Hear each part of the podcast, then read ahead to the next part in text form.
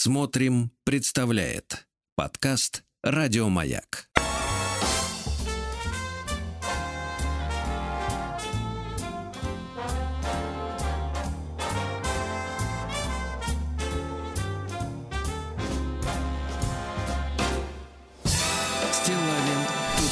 Вот и дождались мы, дорогие товарищи, э, барического днища. Здравствуйте, Владик. Здравствуйте, Да. Сергунец, да. Что, состояние не очень, смотрю, тянет на Мексику. вас, да? Еще и дождь идет. Уже просто дождь, даже не снег. Это отвратительно. Ой, Вот смотри, голосок-то упал, да, упал, да. Да. А что не отмечали? днище. Новый год-то я вчера не отмечал, отмечали. но вокруг эти петарды, эти, эти салюты, господи, ну товарищи, ну четверг, ну какое... Старичуля ты. Старичу. Нет, я, я понимаю Петра. Я Петра, я понимаю, он в лесу спрятался, сидит там в бане, ничего не слышит. Вам хорошо засыпать надо было. Конечно, все спокойно. Вот, навели шухер. Значит, Ну, с Александр, прошедшим праздником вас, да. вас тоже, но мы сегодня, в общем-то, Ну, отметим вообще у как нас надо. рабочий день так-то, в общем, на минуточку, да. Ну, отметим еще с доктором начнем отмечать. Доктор придет, кстати, сегодня живьем. Вот и все. Надеюсь, притащит что-нибудь. Хлопушку. Доктор Да, сам как давайте. хлопушка. Значит, вопрос от людей. Ну-ка. Александр пишет, хотел бы поднять вот какую тему. Внимание, только не надо дудки, вот сейчас серьезный вопрос будет. Хорошо. Очень серьезный, Владик, приготовьтесь. Музыку давайте. Хорошо, Давайте серьезный вопрос. Я, по- я на полном серьезе сейчас, без всяких этих и- ироний, иллюзий каких-то. А! Александр пишет, хотел бы поднять вот какую тему. Как слушать гимн? Ну, Ты очень Не, ну, хорошо как сейчас слушать? замолчал, Ну, очень ж- хорошо замолчал. Да сейчас. нет, ну слушайте, ну это глупый вопрос, на самом деле. Слушать гимн нужно стоя, но наш Вот, гимн, видите, наш вот. российский гимн. Вот, Оста- про видите. остальные э, можете слушать Да. как, как хотите. Александр не унимается. Так, Многие еще при- давайте вопрос. Да, многие при его исполнении кладут руку на сердце, как америкосы. Ну, у кого сердце слева, тот Я вам так нали- скажу, америкосы нам не указ. Да. Кто-то вообще сидит. Нет, Считаю- ну, люди сидят в любом случае. Ну, Да. кто-то Значит, сидит, дальше. естественно, если он что-то сделал не то, да. Да, считаю или то, но не так. Да, считаю нужным зафиксировать ритуал законом. При звучании гимна человек стоит по стойке смирно, а никак Так. иначе. Что скажите, пишет товарищ. Ну, немножко орфографические, так сказать, дела страдают, но суть остается. Что скажете по-нашему, если? Вот, Владик, вы как Ну, я, стоять? я уже сказал, во-первых, российский гимн, конечно, стоя. Нужно слушать по Да. поводу руку на сердце и так далее. Слушайте, ну это Да. американские финтифлюшки. Да. Это вы уж сами решаете, что вам ближе. Нет, Давайте так, в руке, в руке держать сумку. Нет, в пятницу то, что в руке держать будет, ну, не знаю. Точно не сумку.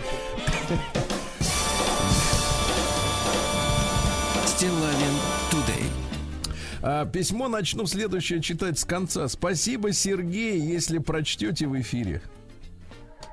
А почему нет? Может, на этом и закончить просто. Спасибо.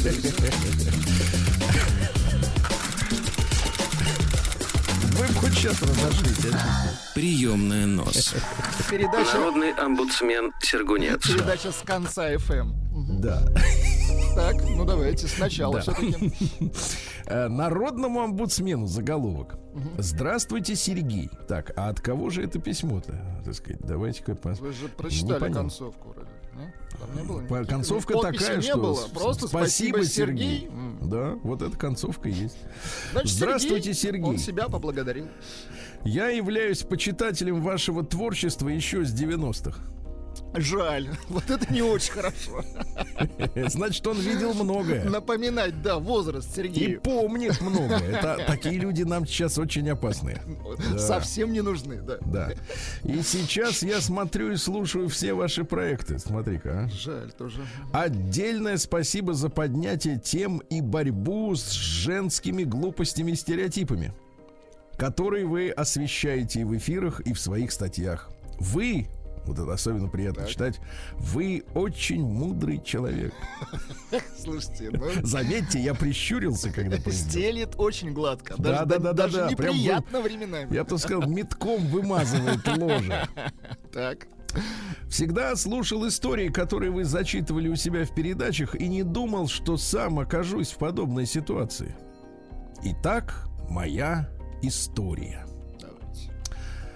Мы познакомились в ноябре 2021 года. Слушайте, так совсем недавно, да. Вы вот в ноябре с кем-то познакомились? Нет. Я вообще Вот. как бы вот только до- дом и студия, все, больше никого. Кот, И- все. а дома у вас еще одна студия, то есть вы все время в студии. постоянно в да. студии. Вздрагиваете ночью-то, когда спите? Только от петард. Хорошо. Сучите ногами под одеялом до нервно. Сучу, вот э, на что вот хватает сил, так и сучу. Вот.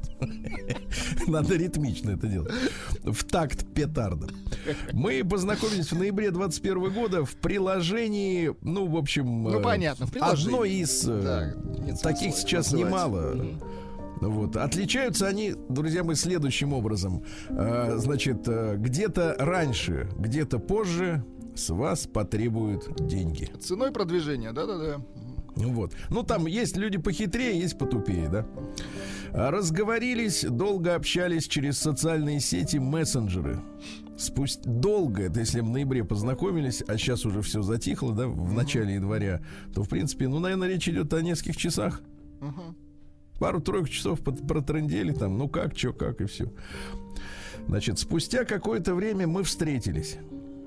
Пару раз, а это нет, не так заканчивается. Спустя какое-то время мы встретились пару раз. Ах, Вот, ну что ж вы нас пугаете. Это ваш, кстати, запрещенный металлофон. Надо его окрасить иначе, Слушайте, как в почему- черно-белое. Почему запрещено это? Объясните. А, вы про цвет, господи. Цвет, цвет, конечно.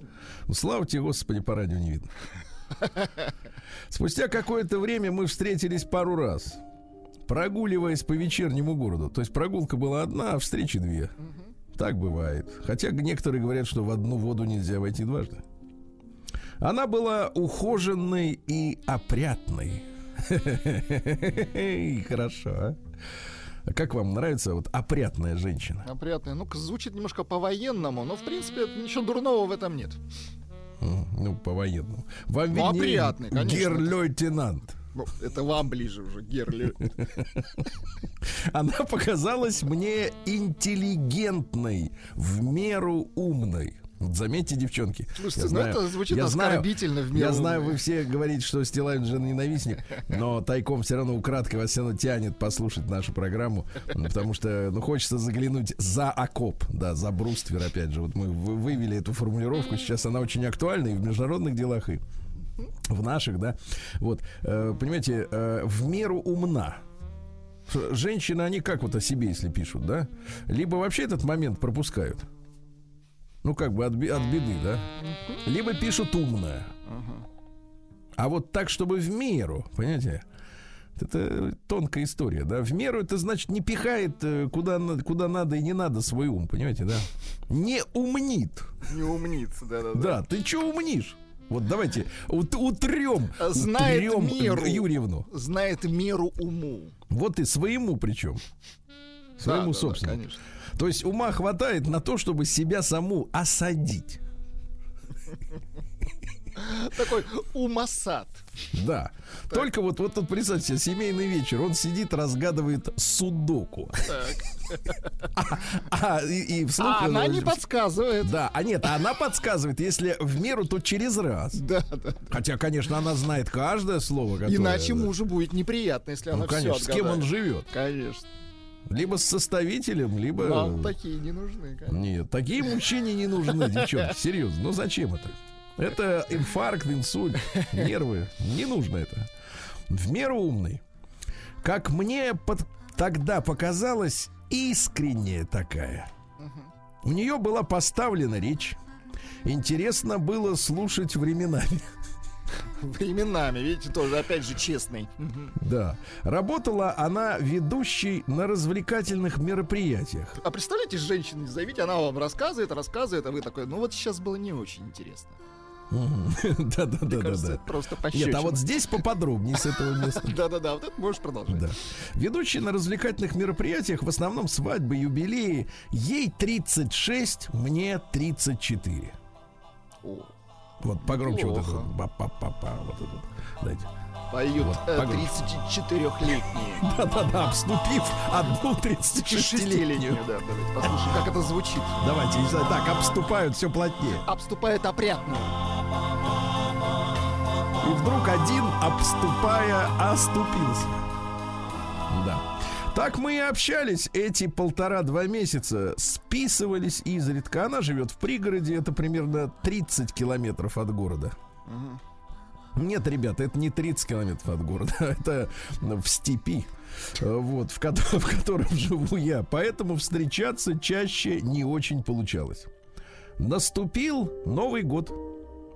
У нее, вот вы очень хорошо чувствуете, сменили пластиночку. У нее горячая пара корпоративов, у меня в это время, соответственно, пара длинных выходных. У всех людей 10, а у У 10 него дней. пара длинных. То есть каждый выходной примерно около 4 дней. Да, 4-5 дней. Два выходных. А, нет, пора длинных. Извините. Сегодня у вас с ударениями-то вы Так выжигаете. давление, барическое днище, что Держаться, простите. Видите, я тоже человек. Пока что Держаться меня, и пить водичку. да, пока что, пока что меня не заменили искусственным интеллектом. Да. Вот тот ошибаться не будет, да. И 5 января мне приходит сообщение от нее. А мы так давно не виделись. Я так соскучилась. У меня 7 января последний корпоратив, и впереди выходные. Давай отметим Рождество вместе. Она что, артистка? Что за корпоративы? Ну, ведущая. А, понятно. Типа вас. Да-да-да. Но Сам, сам такой. Да, и вот, да я прекрасно понимаю ситуацию. Я подумал, а почему бы и нет? Действительно. Мгм. Вот оно, отсутствие критического мышления, понимаете?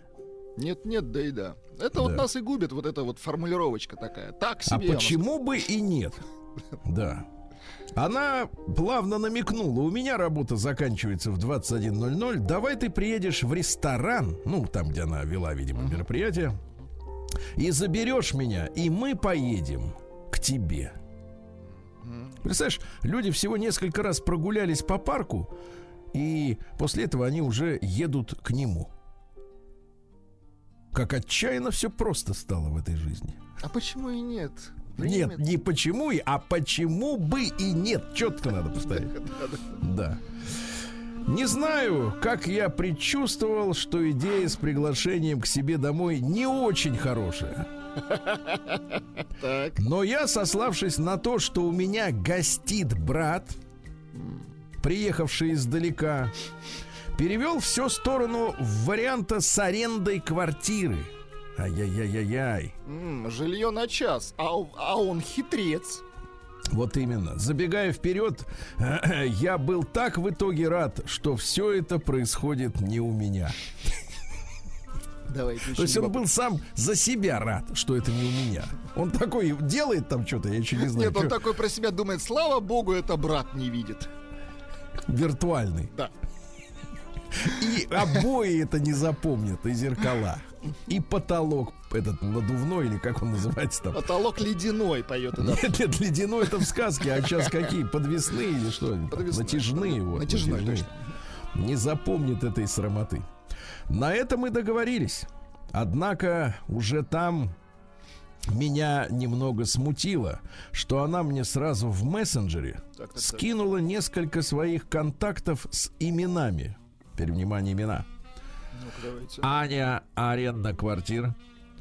Люся, дом до час. Олег, посуточно. Жесть какая. То есть у нее, ну знаешь, же, можно переслать контакт э, конечно, с да. теми надписями, которые у тебя самого в в записной книжке. Ну да ладно.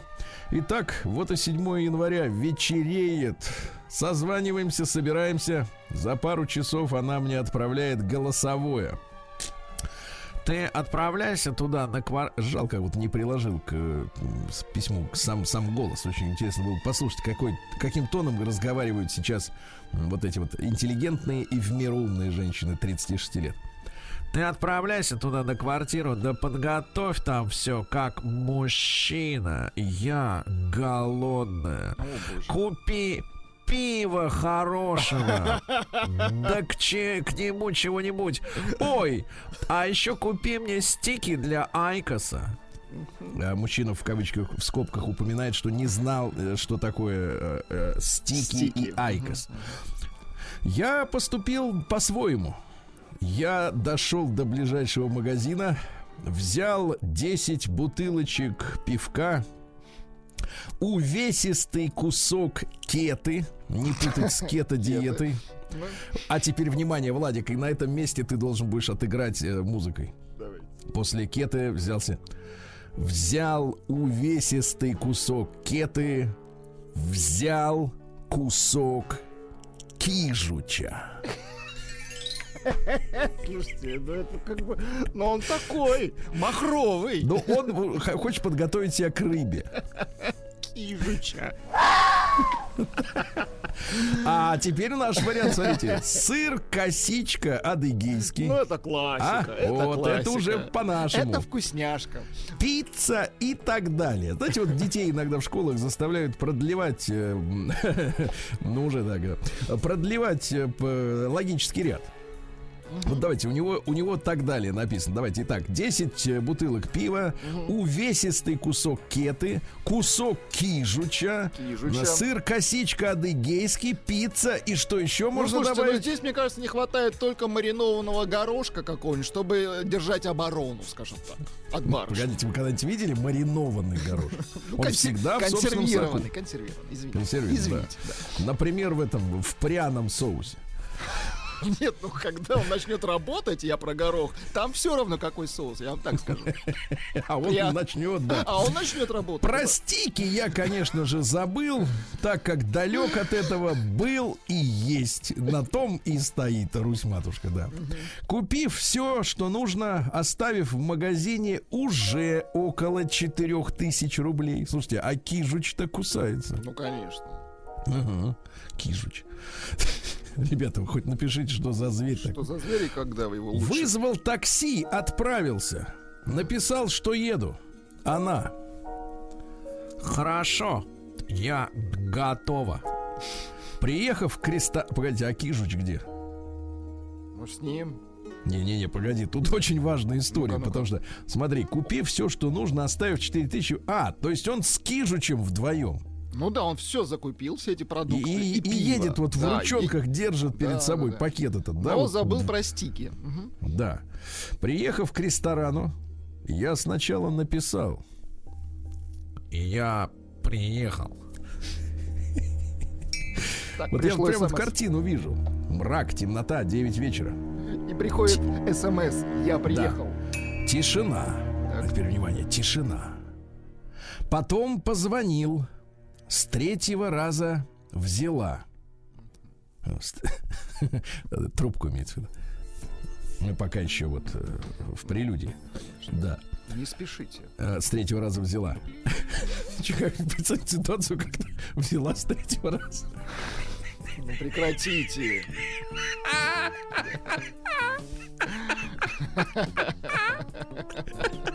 То есть не сразу. Все, потеряли мы Сергунца. Какой ужас. Какая грязь, а не ужас.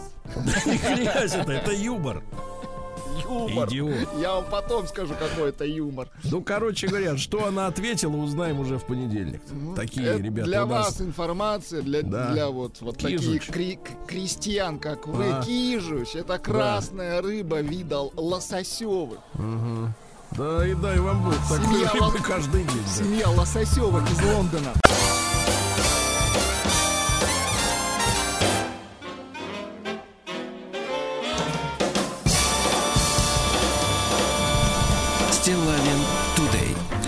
Что же, товарищи, центральную Россию шарахнуло барическое днище. Да, Днище, прямо по да. головам бьет людей. Так что Держимся, пьем водичку. берем зонты с собой, понимаешь, потому что течет сверху, снизу, все. Зато есть плюс. Хорошо лепятся снежки. Причем можно такой увесистый слепить, Таким тяжелый. снежком можно так шарахнуть. Можно и нормально. шарашить по полной, да. Ну что, сегодня Старый Новый год. Всех с праздником, товарищи. Поздравляем. Это замечательная традиция. У нас есть, и она выпала сегодня на пятницу. То есть, в принципе, закрутится, завертится в юго. Ух. Одно к другому, Да. я понимаю. Все хорошо, да. К вечеру как раз 717 миллиме- миллиметров и все. Миллилитров. ага. Миллилитры те же, да.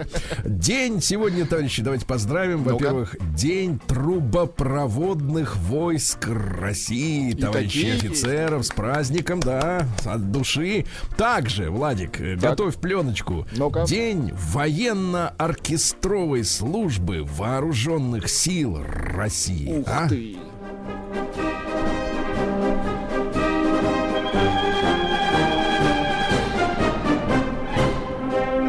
Да. Прекрасно, прекрасно, да. Класс.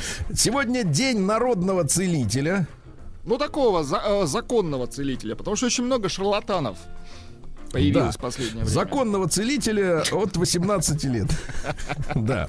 А Всемирный день логики сегодня отмечается. Но вот этого очень не хватает нашему, честно говоря, образованию, потому что в Российской империи был такой отдельный предмет логика, да.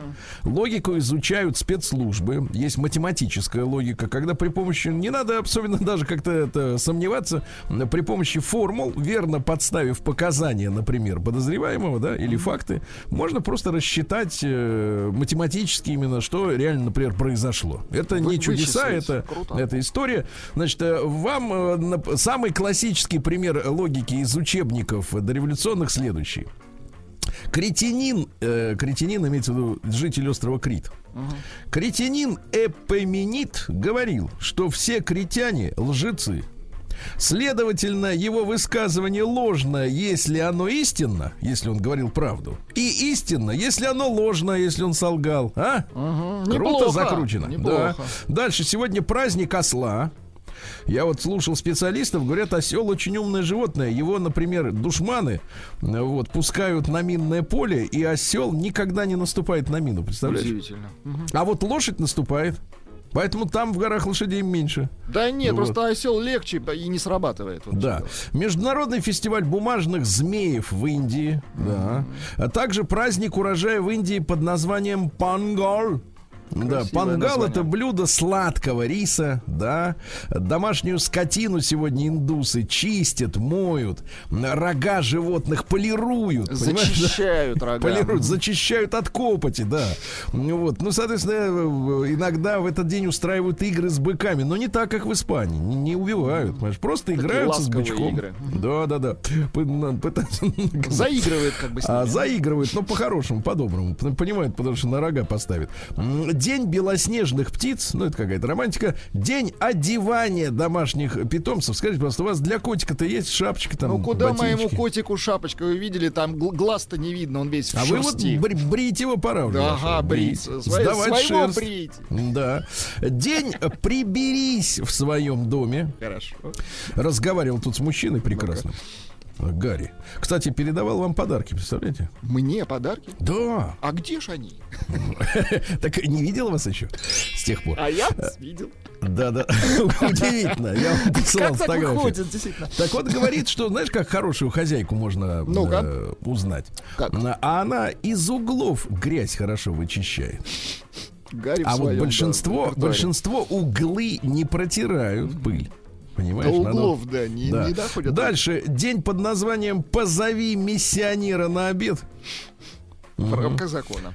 Да, день овощного рагу унтхию. Это Ну, из Индии. такое. Овощной рагу. Ну, короче, туда идут следующие вещи. Смотрите.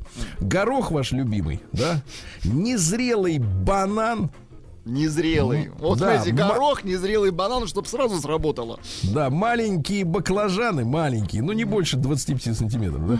Вот, э, пельмени из э, фуфла, то есть без мяса. Да, картофель, ямс пурпурный, подорожник, слышь?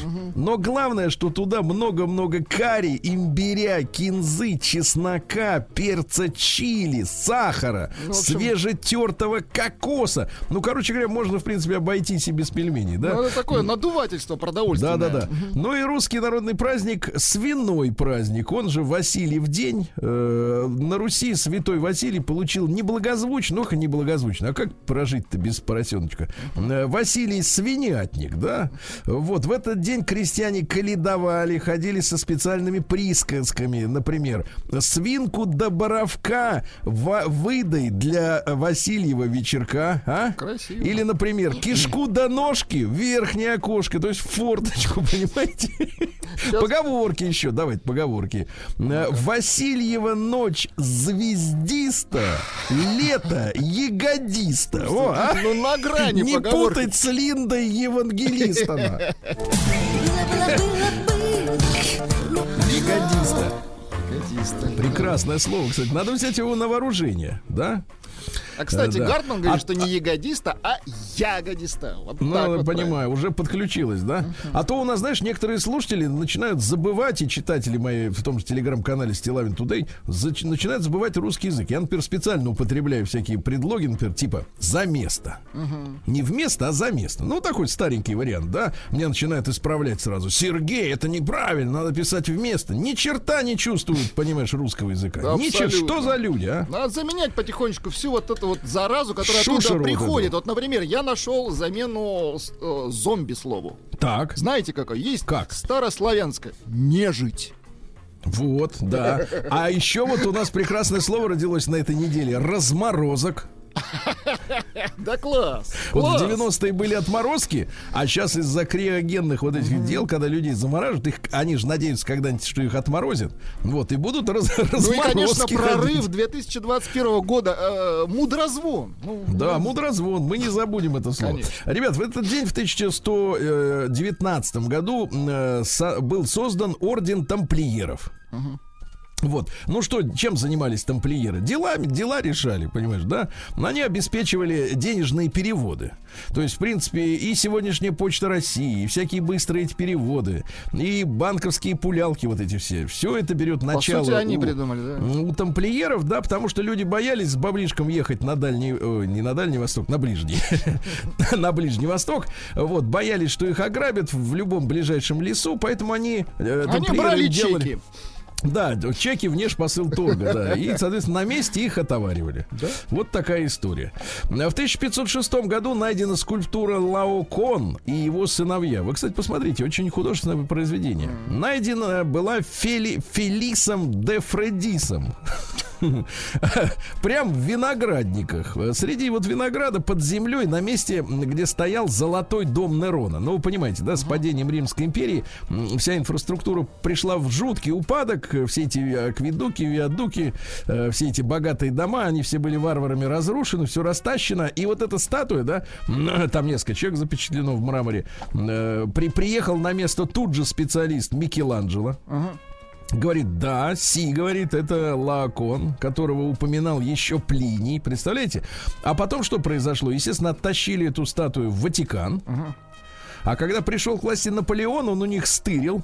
Не Вот стырил, поставил, а, да. поставил в Лувр.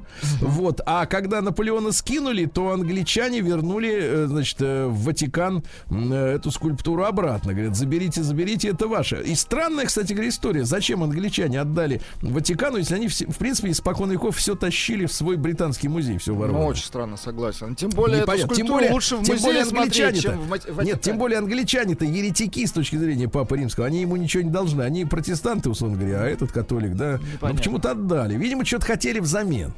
Вот, это интересно, что получили взамен. Э, В 1700 году в Москве объявлен указ Петровский боярам и окольничим и ближним людям, и стольникам, и стряпчим, ну, это придворные должности, да, и всех чинов служилам, и торговым людям, и людям боярским на Москве и в городах носить платья венгерские кафтаны, верхние длиной по подвязку, а исподние короче верхних, тем же подобием. В общем, людей начали Ну, в общем, переобувать. забанили тулупы. Давайте так, я вот сравню эту историю, да, помните, нам же профессор Гутнов рассказывал, что до Петра трусы носили только продажные девки. Не было у, в нашей культуре у женщин трусов. Вот, это был признак срамоты.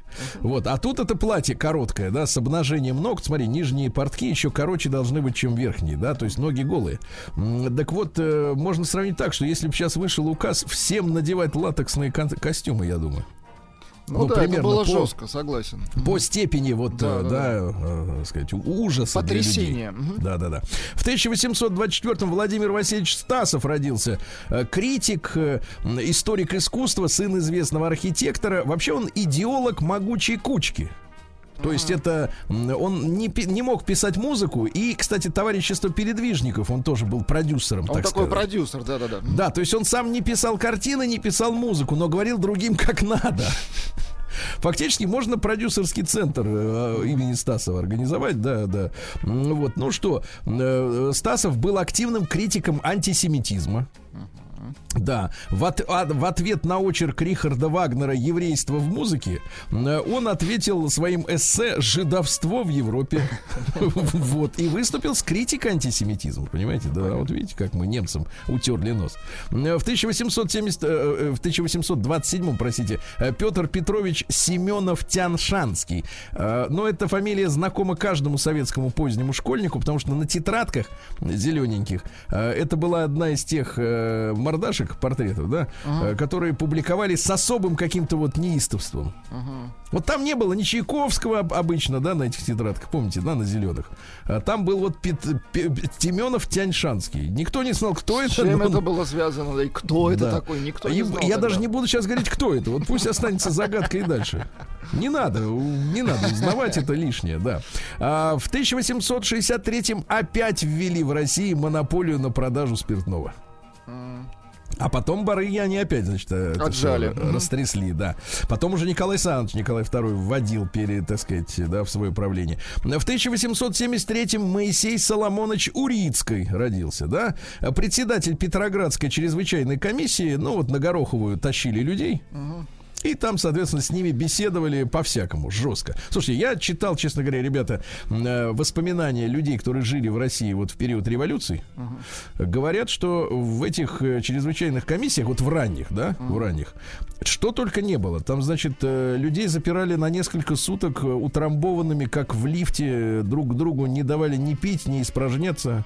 Вот. Работали там какие-то китайцы, негры. Ну, в общем, понаехали со всех краев садисты настоящие настоящие, которые людей просто реально мучили.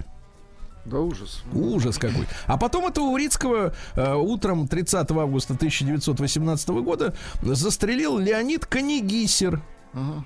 Вот, и поэт, и, так сказать, э, монархист, э, которому, значит, э, ну, он одной из мотивировок, он сам еврей, да, вот Канигисер. Он говорит, мне стыдно, что представитель, говорит, нашего народа вот такое устраивает. Представляете? И застрелил его Урицкого. Да, а, потом пош...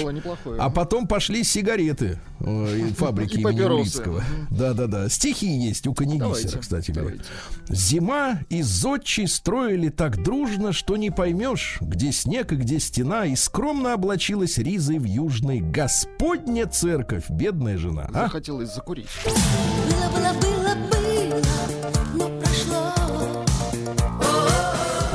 ну что же, в 1875-м Альберт Швайцер родился. Ну, в нашей, в нашей, так сказать, филологии он швейцар, да, uh-huh. философ и врач, и органист, и лауреат Нобелевской премии мира 52 -го года. Понимаете, умный мужик был, да. Э, вот, э, что касается философии, вот смотрите, что он говорил несовпадение в темпах развития духовной и материальной сферы культуры uh-huh реальное противоречие, которое выступает, кстати, одной из движущих сил прогресса.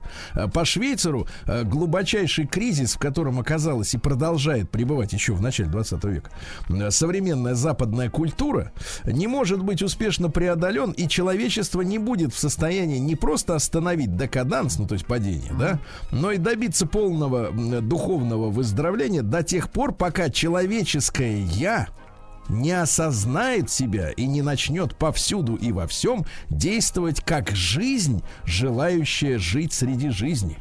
Слушайте, а хорошо сказал, да. Хорошо, но мутно. Давайте цитаты еще. А, успех не является ключом к счастью. На заметку людей, людей, которые хотят быть успешными людям. Счастье же самый важный ключ к успеху. Если вам нравится то, чем вы занимаетесь, вы обязательно добьетесь успеха. Так? Хорошо, да. правильно. Есть два убежища от жизненных невзгод: музыка и кот. Абсолютно согласен. Вот, видите, вы какой, Владик, да, у нас. А чтобы понять, есть ли у животных душа, надо самому иметь душу. Вот. Ну и, наконец, счастье – это хорошее здоровье и плохая память. Да. Хороший. Нина Ричи в 1883 году родился французский модельер, женщина, открывшая вместе с сыном дом моды Ричи. Да. Ну вот видели, наверное, такой парфюм яблочко есть такой. Да-да-да. Да, да, да. Ну вот, э, качество ценится выше экстравагантности, говорила она. Лучше выглядеть достойно, чем роскошно. М? В 1891 Осип Эмильч Мандельштам родился, ну знаете, да? Папа его был мастером перчаточного дела, состоял в купцах первой гильдии, это давало ему право жить вне черты оседлости. То есть купцы первой гильдии, они м, могли жить где хотели, несмотря на еврейское происхождение. Зажиточные, скажем так. Да-да-да. Он дружил э, с Анной Ахматовой, Николаем Гумилевым и считал эти отношения за одной из самых главных удач в своей жизни, да. Ну и в ноябре 33 года зачем-то, не знаю зачем, э, читал эм, антисталинскую эпиграмму своим друзьям, э, среди которых нашелся информатор. Эпиграмма Понятно. следующая. Ну-ка. Мы живем под собою, не чуя страны, наши речи за 10 шагов не слышны. Только слышно крым кремлевского горца, душегубца и мужикоборца. Мужикоборец. Ну, естественно, после этого начались, мягко говоря, неприятности, да. Есть и свои стихи нормальные, вот без этих, без Давайте, эпиграмм, да. без горцев. Золо-. Давайте так. Золотистого меда струя из бутылки текла. Хорошо. Здорово. Вот, отлично. На этом при, при, притормозим стихотворение, да. В 1904 году Давид Аронович Вайс родился. Он же Виктор Аркадьевич Белый для людей. Э, Композитор, э, главный редактор журнала «Музыкальная жизнь», автор популярной песни «Орленок», например. Да? Шикарная песня, да. Потом песня у него какая? Э, Вот, соответственно, «Пролетарии всех стран соединяются». Может быть, баллада. Агастелла это его А песня? Гастелло тоже его баллада, да, давайте послушаем. Хорошо, хорошо, да-да. В 1911 году Анатолий Наумович Рыбаков, писатель, помните, был такой писатель? Конечно. Поначалу ведь писал хорошие вещи замечательные, да, например, «Кортик», «Бронзовая птица», «Приключения Кроша», помните, Для детей, экранизированные. для молодежи, так. Замечательно. Как раз в «Кортике» и в «Бронзовой птице» главный герой стал потом профессиональным бандитом и погиб в 95 году, э, сказать, во время разбойного нападения. А потом, вот как перестройка началась, э, тут же от детской литературы прекрасной э, переключился на детей Арбата. А, Да-да-да-да-да, вот такая вот история, которую сейчас, вот я так понимаю, что мало кто читает-то, да? Ушел в А в свое время бумагу, бумагу хотели, так сказать, отнять у других издателей, чтобы побольше, побольше на- напечатать, да. А Любовь Ивановна Веролайнин, замечательная актриса, в 1941 году родилась. Вот «Любить человека», понимаете, фильм? Да, прекрасный. Да, да, да. Валерий Борисович Хар- Харламов в 48 году родился. Но мы помним, что папа его, Борис Сергеевич, был слесарем-испытателем на московском заводе «Коммунар». Слесарь-испытатель, то есть это высшей квалификации. А мама была эвакуирована в 37 году из э, Испании, охваченной гражданской войной. Да-да-да. Она басконка по национальности. То есть он, э, ну, э, баск наполовину. Понимаете, да, это герой, уже в крови, геройство. Да, в 54 году э, сегодня состоялась свадьба Мерлин Монро и звезды бейсбола Джо Димаджо. Ну, ненадолго помните, они, да? воссоединились. Э, Помните, да, э, у Мерлин Монро была такая вот проблема, она как бы вот... эх, да. Не могла. Не могла, да. А он мог, и, соответственно, А потому что он хороший профессиональный был спортсмен. да. Бейсболист, у него была бита всегда на готове, да, крепкая деревянная бита, да. Вот, а в 1959-м Джефф Тейт, вокалист американской группы Queen Ричи. Есть такая Квин группа? Ричи, а Квинс Райх. Говорите правильно. Квинс Райх?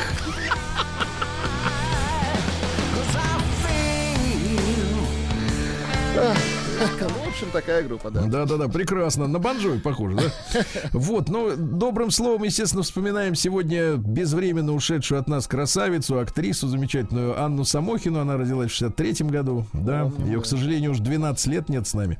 Вот. А музыка осталась и роли ее, да. Можно песенку вот послушать? Да, конечно. Сирень прекрасная и молчаливая, А просто был весенний день, я была счастливая. Вот, видите, Очень да. хорошо. Очень хорошо.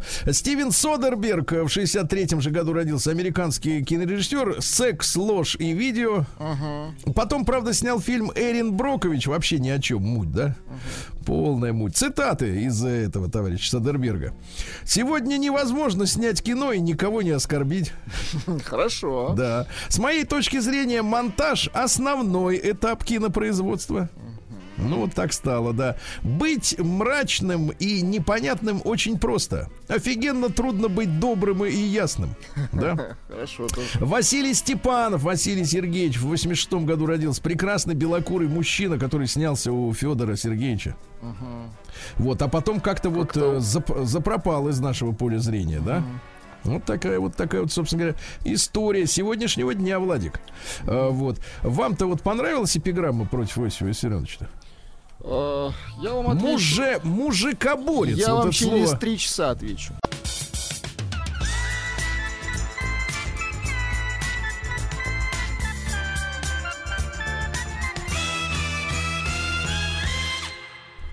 Стилавин Тудей.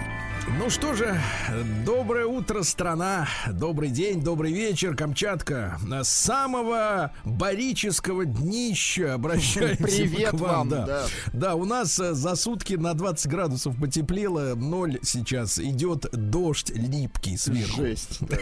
Да, а вот в Бийске как? А в Бийске, Сергей Валерьевич, минус 16. Хорошо. Очень хорошо. чтобы песней своей помогать вам в работе, дорогие мои. Бичане. Очень хорошо. Вот так. Молодая бичанка Так. стала жертвой разводилы. Смотрите, как бывает, Владик. Вот опасно вам тоже по интернетам ходить. Хотя вы уже и не молод, но Я тем не уже не менее. хожу по интернету. Руки интер- не те. В, ин- в- в интернете девушка познакомилась с парнем. Так. В итоге завязалась долгая переписка. Молодой человек попросил ему скинуть э, фотографию интимного характера, что бейчанка и сделала. Девушка оказала свои груди. Ай-яй-яй-яй. Сфотографировал, он говорит, покажи грудь. Она говорит, да запросто, легко. Если есть что показать, правда? Пришли мне. Мгм. После этого бейчанку начали шантажировать. Незнакомец поставил условие. Если не будет денежного перевода, то твою грудь увидят все. В итоге девушка испугалась не груди, а, а давления и написала заявление в полицию. Идет следствие. Да. Ее, конечно, следователи спросили, а зачем вы грудь-то посылали? Ну, конечно. А она такая, Вы, наверное, просто не подумали, они сказали. Да, она, да, да, да.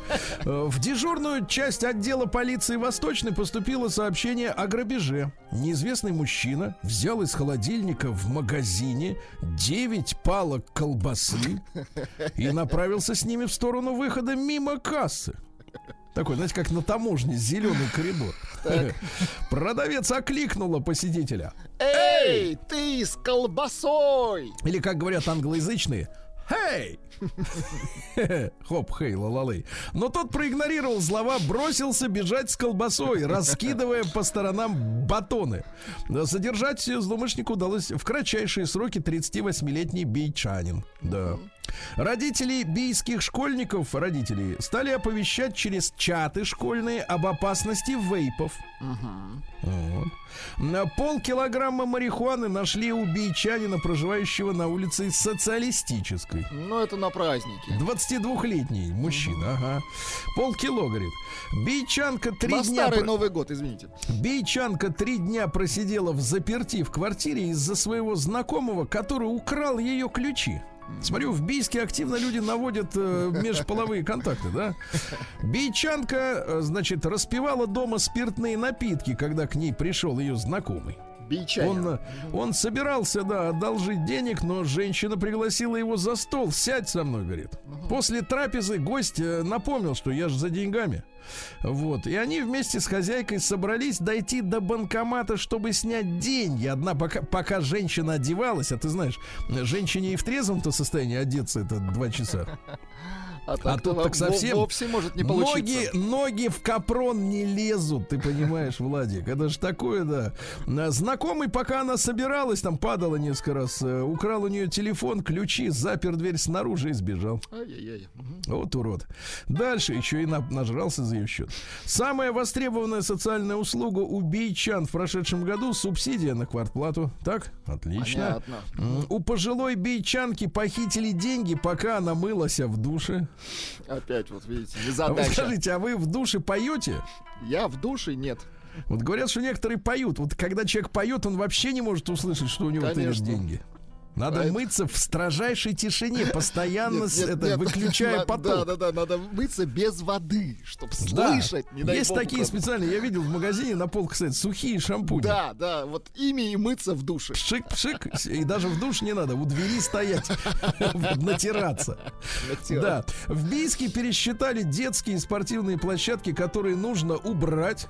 Ну зачем Вот. убирать? А поиски жениха, вот опять личные дела, обернулись для молодой бичанки финансовыми потерями. Просматривая анкеты женихов, наткнулась на профиль симпатичного человечка, вроде вас. Завязалось общение, парень не скупился на комплименты. Ты мое солнышко, ты моя рыбка, ты моя зверушка. Мгм. Ты моя А, в да, будущем достаточно. Она завелась. Так, Так. дальше. вот, постоянно находился на связи, она чувствовала дружеское тепло, да. И во время переписки он говорит, слушай, у меня тут немножко там что-то как-то займи мне, как обычно люди не по-русски говорят. Они не говорят, дай мне в долг. Им так трудно говорить. Они говорят, займи мне. Это неправильно. Так вот, займи мне три с полтиной. Ну и все, и заняла, мужчина исчез, да. Ну и, наконец, бейчанин обратился в полицию, потому что ответил неизвестным по телефону «да». Ничего себе. Вот и все. Да.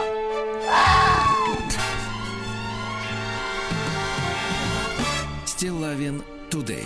Так, ну что, Лада Веста самый продаваемый автомобиль в России по итогам 21 года. Поздравляем Ладу Веста и АвтоВАЗ. Поздравляем, да.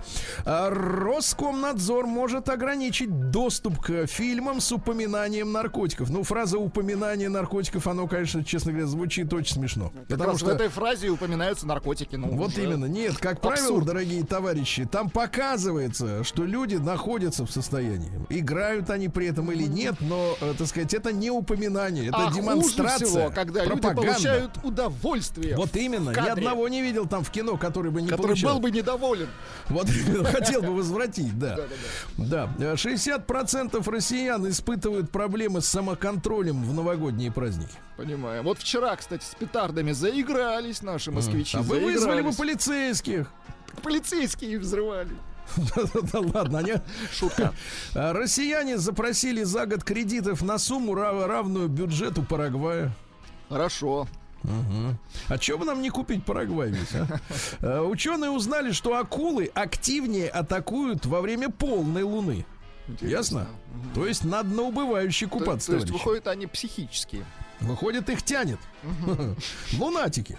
Кто-то Вот, их точно чис- тянет. Значит, число молодых работников в России уменьшилось на полмиллиона, но они повзрослели.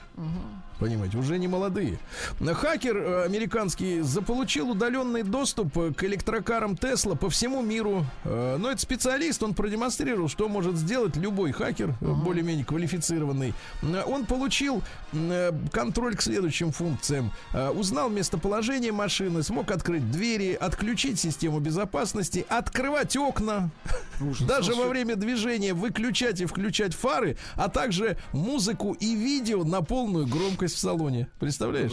У Теслы черная Да. полоса какая-то. постоянно. Половина россиян считает, что в школьный рацион можно ввести растительное мясо. Растительная. Слушайте, ну Школьная. ешьте слушайте, сами. Ну шко- школьников-то не трогайте со То есть вы вот отъели ну, сами конечно. на пельменях, на колбасе, на Вас нормальной... кормили нормально сметаной, а вы... А теперь, а эти пусть жрут. Ну, Нет уж. конечно. Ну, дайте Рос- еду. Роспотребнадзор объяснил трудность приготовления пельменей для детей в школах. Тут же ведь какая история-то? Э, Губернатор Московской области спросил, где пельмени? Так. А? Да. Где пельмени? А в Вот. ответ? А в ответ ему Роспотребнадзор накатал объяснил, Трудно э, лепить. Говорят, что э, трудно сохранять э, в, в порядке эти пельмени в школе. Вот они дома в морозилке. Нет, дома в морозилке они вот месяцами хранятся, а вот в школе нельзя. Нельзя. А Кокорин получал в команде спортивный Спартак. Знаете такую команду? Ну, к сожалению, да. Мгм. Да, Или 22 к счастью. миллиона рублей в месяц за то, что не нарушал правила распорядка. Вот нам такое подходит. Да-да-да. Ну вот, да-да-да. Да Прекрасно, прекрасно. Правда, история такая, что э, не смог сделать результативные какие-то там передачи, получил бы еще вдобавок э, кое-что. Но и 22 миллиона... за- 22-то неплохо, Нормально. конечно. Да, а, Авито назвал услуги, давайте называть Бурита, на которые э, сильнее всего выросли цены в 2021 году. Это полиграфические и рекламные услуги, оказывается. Также подорожал кейтеринг, то есть питание на выезд. На воздухе. Вот, да. Ну и не на воздухе. Э, Раскрыт э, способ э, легкого взлома любой компании за 45 минут. Даже начинающий хакер сможет за 45 минут взломать вашу компанию и начать вас шантажировать. Да. А Россия, по мнению Анатолия Борисовича Чубайса, может зарабатывать на водороде до 40 миллиардов э, долларов в год. Ну, пора начинать все-таки, мне кажется, да? Да. Ну, еще один такое хорошее предложение, да? А психологи выяснили, кстати, сегодня надо поставить перед доктором этот вопрос. Психологи выяснили, что скука Так, подталкивает людей к садизму. ничего себе. То есть ему просто скучно. Или ей. Понимаете, Вообще, да? уныние это всегда плохо. Да. А уныние это и есть скука. Да. Так вот, в Москве продается кровать фаворитки Николая II. Но она проверенная. Антикварная кровать, пружинная, так понимаю. Ручной Ну работы. В центре спина корень ореха, по кругу шпон пирамида, резная часть по кругу спинок желтое дерево. В общем, экзотические деревья, так сказать. Сам товар называется кровать антиквариат 19 век, дом Романовых. Говорят, что приволокли из Германии. Как она в Германии оказалась, непонятно, да? Ну, еще пару сообщений. Раскрыт лучший возраст для появления смартфона у вашего ребенка. Питомца. Так. Не питомца, Шутка. а у ребенка. 8 лет, не раньше, ребята, не раньше. Крохотный анкилозавр. Ну, это который был с динозаврами вместе в, в доле. Крохотный ан- анкилозавр был вялым и глуховатым. Да. Эд Ширан, английский певец, начал строить свою погребальную камеру. Как- как- какой он молодец. 4 квадратных метра площади. Посмотри. А есть у нас Эд Ширан? Вот? Да, конечно. Ну-ка.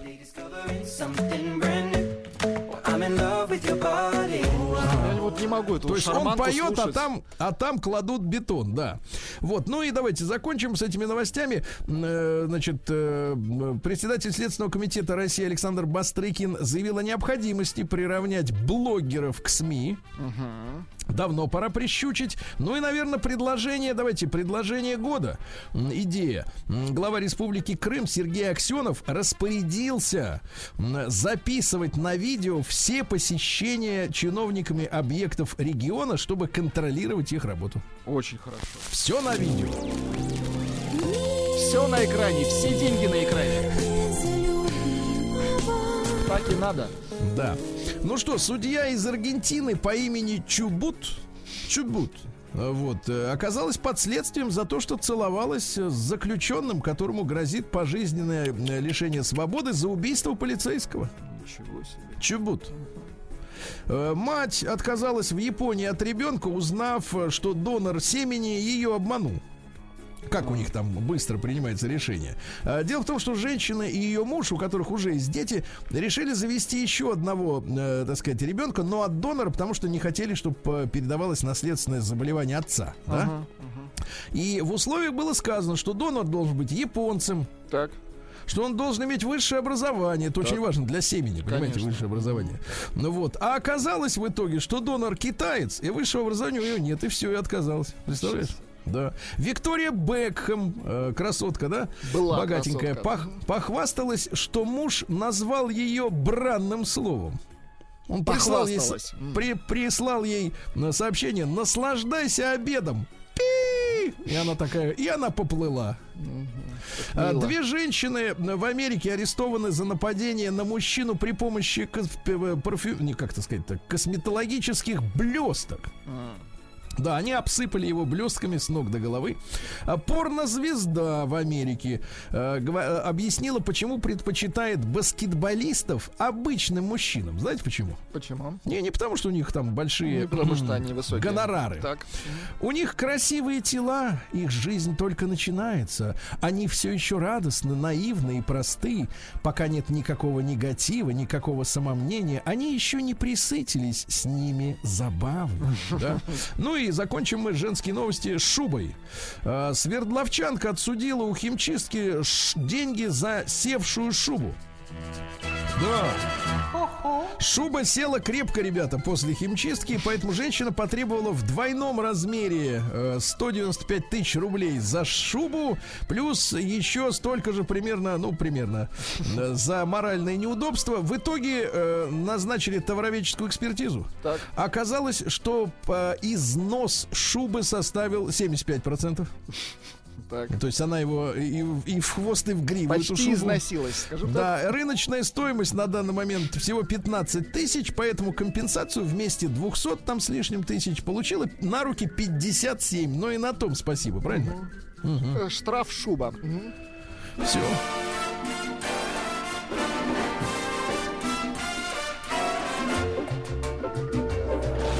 Новости капитализма. Ну что, друзья мои, королева Великобритании Елизавета II лишила своего сыночку Эндрю военных званий и патронажа. Пойдет под суд как частная персона. Скандал, да. Не хочет мараться, да. В Лондоне активист пытался разбить статую скандального известного скульптора э, Эрика Гилла. А все в чем заключается? Скульптура была установлена еще в 1933 году. Так. А потом он, э, так сказать, после смерти нашли его дневники, в которых он э, записывал, чудило э, двойной, э, что сожительствовал с собственными, так сказать, сестрой. И не только. Ага. Э, начальная школа в Британии запретила ученикам есть пудинги. Говорят, что дети жиреют от них. Нельзя. Мгм. А в Европе забеспокоились после публикации данных о разработке Китаем оружия по контролю человеческого мозга. Ничего себе. То есть вам и снаружи могут туда мысль И засунуть. изнутри. какую-то. Нет, снаружи вот именно. Да, в Южной Корее хотят арендовать Сахалин, Хабаровск, Магадан и Чукотку. Арендовать пока что, да. Мужчина выиграл в лотерею миллионы долларов и отказался делиться с семьей. Правильно, молодец. Говорит, я, говорит, потрачу сам, как знаю. Вы живите дальше. А, новость десятилетия, ребята. Э, Помните, был такой фильм «Укол зонтиком», э, там как шпионы друг друга э, ядовитыми зонтами убивали. Там Курчава играл, да? Так вот, гениальное известие. Палестинцы выловили подосланного израильской разведкой Массад Так. дельфина-шпиона с ружьем вмонтированным. Ты представляешь? Ружье гарпунное было прикреплено к, клюву дельфина. Дельфин-шпион. Да, да, да, ужас, используют животных, да.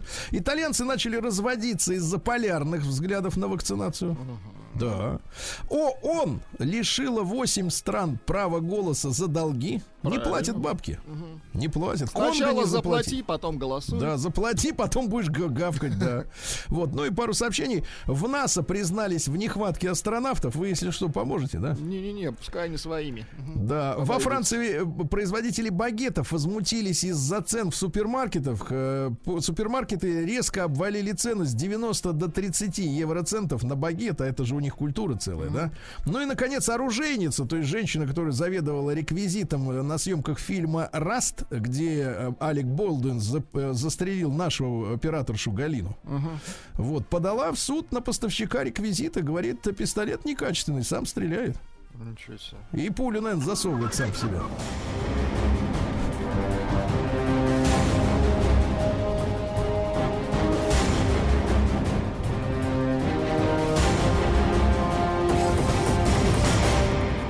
Россия криминальная. Друзья мои, новости серии «Не делайте так». В Новосибирской области 53-летний мужчина наспор выпил бутылку водки, и вот его уже нет. Жесть. Не надо спорить э, с судьбой, да? А вы слышали громкое дело? Ограбили в собственном коттедже продюсера э, знаменитого юмористического резинового сериала «Куклы». Начало 90-х, там без рук озвучивал Е- Ельцина и так далее. А, Так вот, ограбили прямо э, в его коттедж, он вернулся, там связанные сидят домработницы, и бандиты стоят. Пытали его шприцом, вы представляете? Вытащили на 14 миллионов рублей денег. Да. Вот, в Петербурге за плохую уборку снега выписали штрафов на 40 миллионов рублей. Правда, снег от этого не растает. правда? Подождите, а кому выписали? Губернатору? Ну, Нет, видимо, тучи. Шутка. Нет, нет, нет, погоде выписали. Да-да-да. А то Тишковцу выписали. ага. В Ленобласти из частного дома украли 46 собак, чувак. 46 собак украли. Это ж надо их перенести каждую животину-то, да? Вот. Ну и что, еще пару сообщений. На почте в Красноярске задержали пьяного клиента с автоматом Калашникова. Он пришел забрать свое. Ну и, наконец, давайте-ка э, новость с Патриков. Не, не часто они сейчас нам попадаются, да? Москвич вызвал полицию на день рождения Ренаты Литвиновой. Так. Рената отмечала 55-летие, извините, за подробность, да. Э, вот, и житель дома на Патриках э, вызвал полицию в ресторан, где, значит, соответственно, гуляла честная компания. Там были, естественно, певица Земфира, Громко шумели, да? оперные дивы, пианисты и другие приличные люди. Говорит, слишком шумите, не даете мне спать. Вы тут гуляете, а я тут живу. И все, и усмирили, кстати Так говоря. а Да. что, Литвинова сидит? Что сидит? В ресторане? СИЗО. Тихо! Давайте так, досидели тихо. Даже не чокаясь.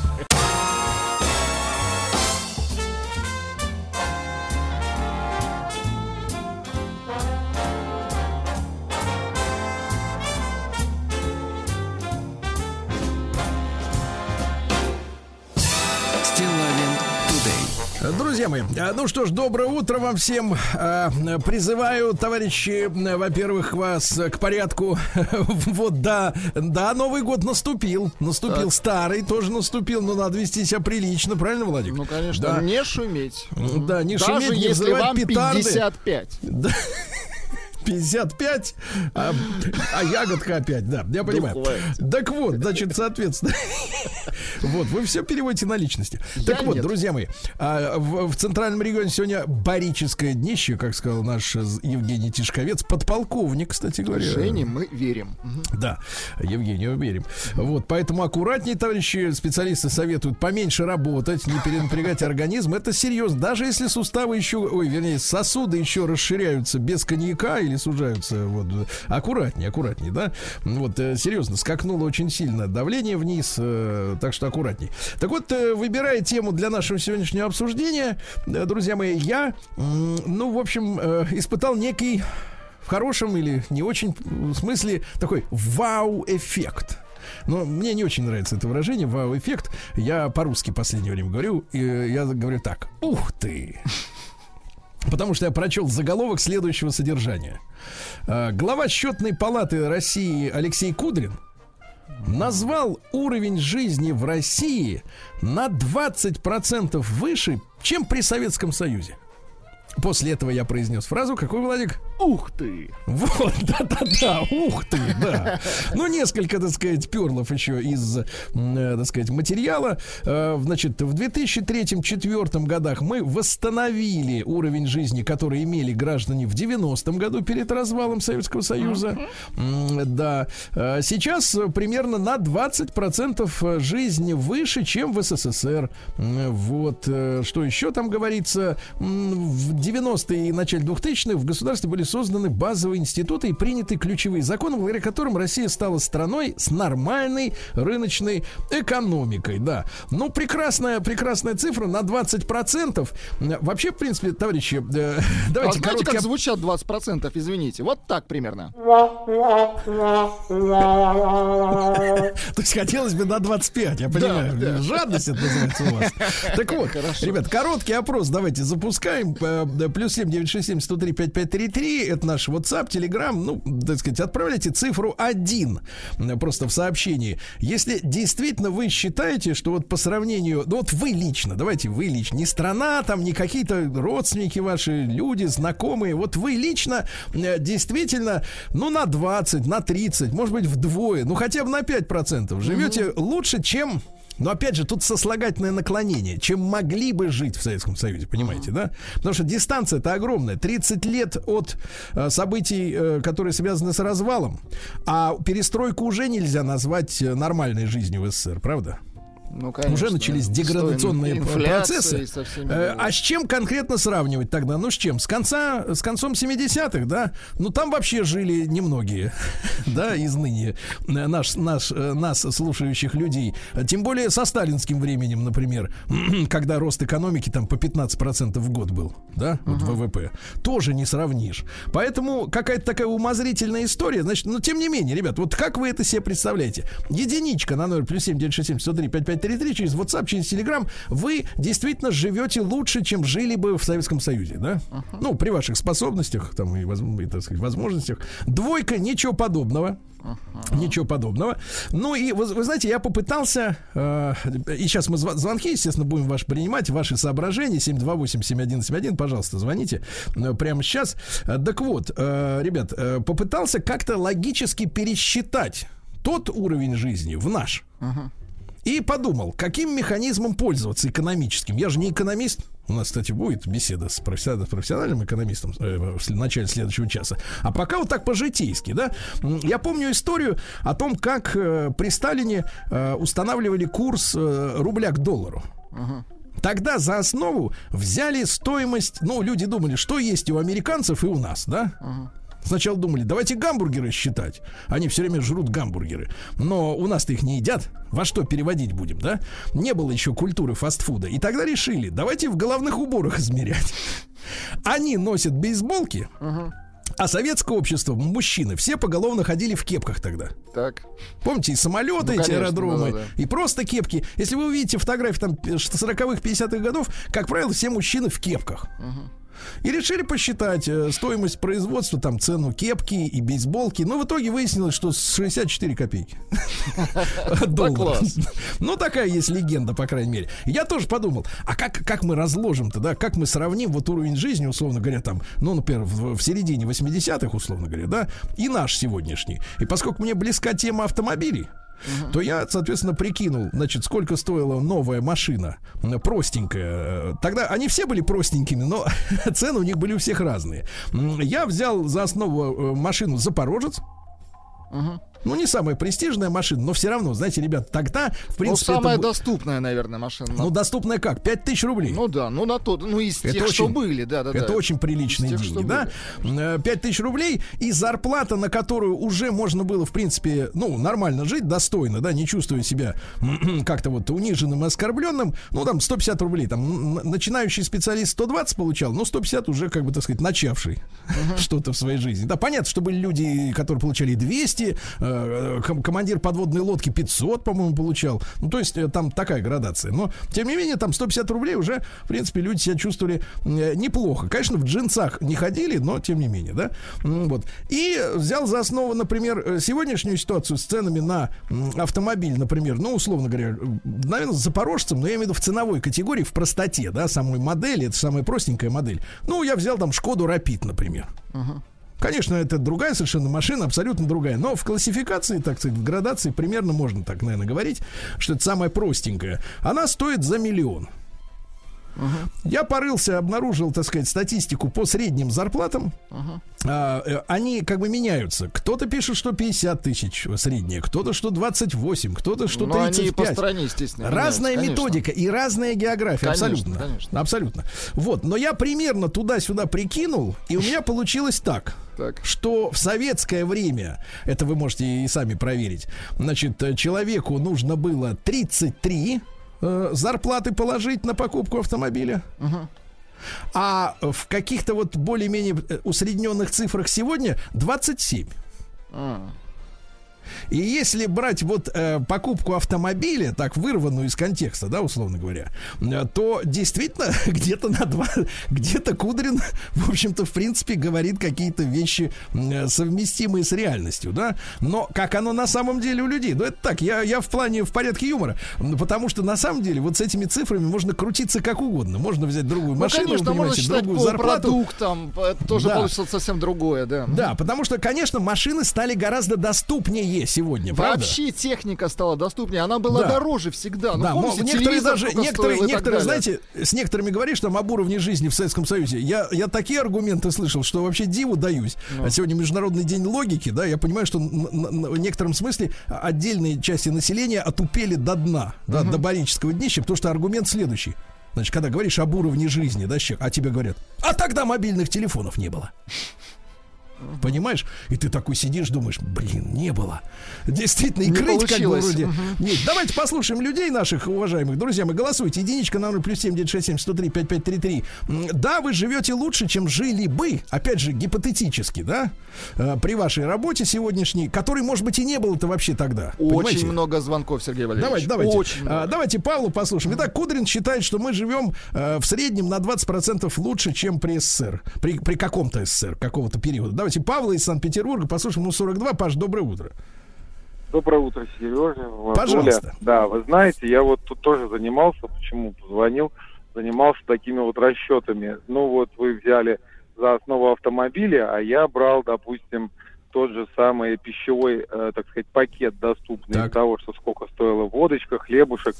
И вот как бы я не хотел бы, вот что в Союзе жилось бы как бы лучше, но Так. если разобраться, то сейчас и доступнее, и лучше и по продуктам, и по всем вот этим параметрам, конечно, сейчас живет Единственное, что, Павел, да, да, Но- тут такая история, Павел, Но- маленькая ремарка, да. В Советском Союзе была высокая цена на водку, потому что за счет этих собранных средств компенсировался, э, компенсировалась низкая цена хлеба того же. Вы же помните, да, сколько он стоил? Да, да, 14 да, да, да. копеек, 16. Но я Вот, могу но, сказать, но что- качество, качество зерна-то было совершенно другое, понимаете, которое шло на хлеб. Ну, я согласен, Сергей. Вот, но э, могу сказать, что лучше жилось все-таки людям в плане психологическом, потому что не было вот этого прессинга.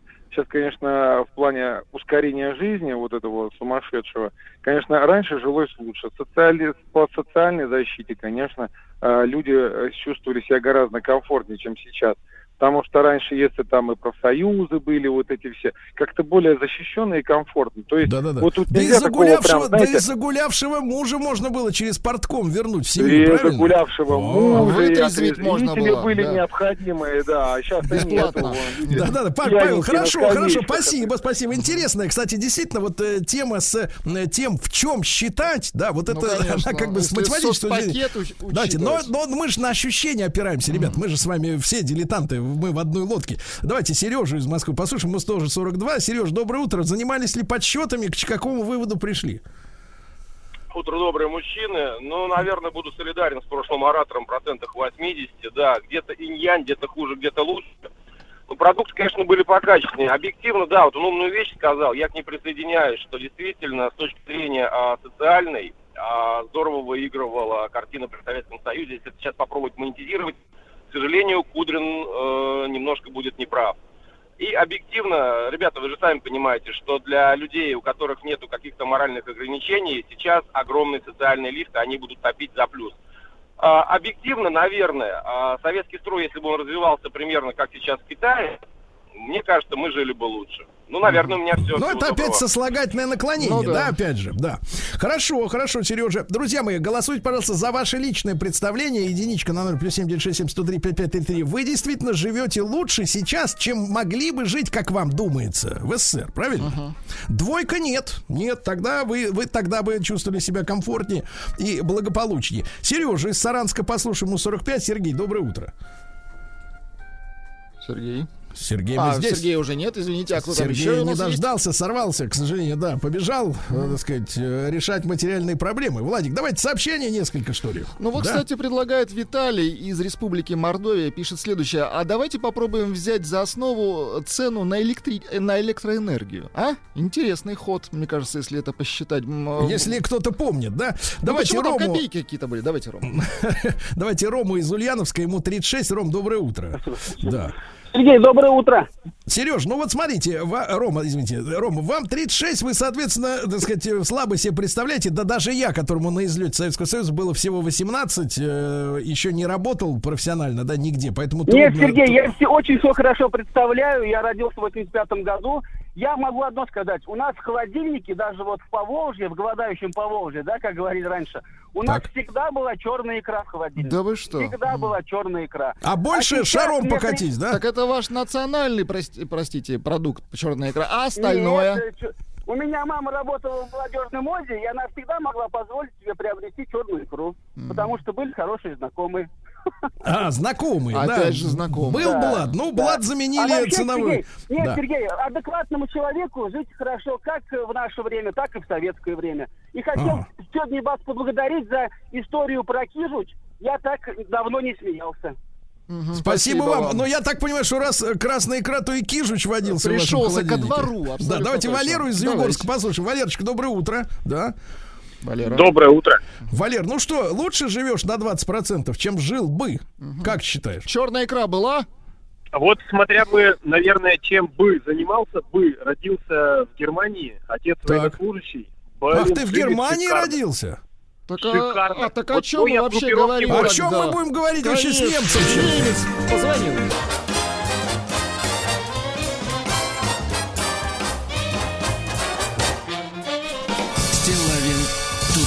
Ну что ж, товарищи, э, глава счетной палаты России, э, видный деятель и нынешний, и процессов 90-х годов э, Алексей Кудрин заявил, что уровень жизни в России сейчас на 20% выше, чем, чем при СССР. Ну, надо, конечно, ут- уточнять, что такое уровень жизни, как он связан с качеством, психологический комфорт, соцпакет и так далее, так далее. Но, тем не менее, давайте послушаем мужчину, чье мнение я, в принципе, предвижу. Вангую, вангую, что зажил лучше Вячеслав. Слава, доброе утро.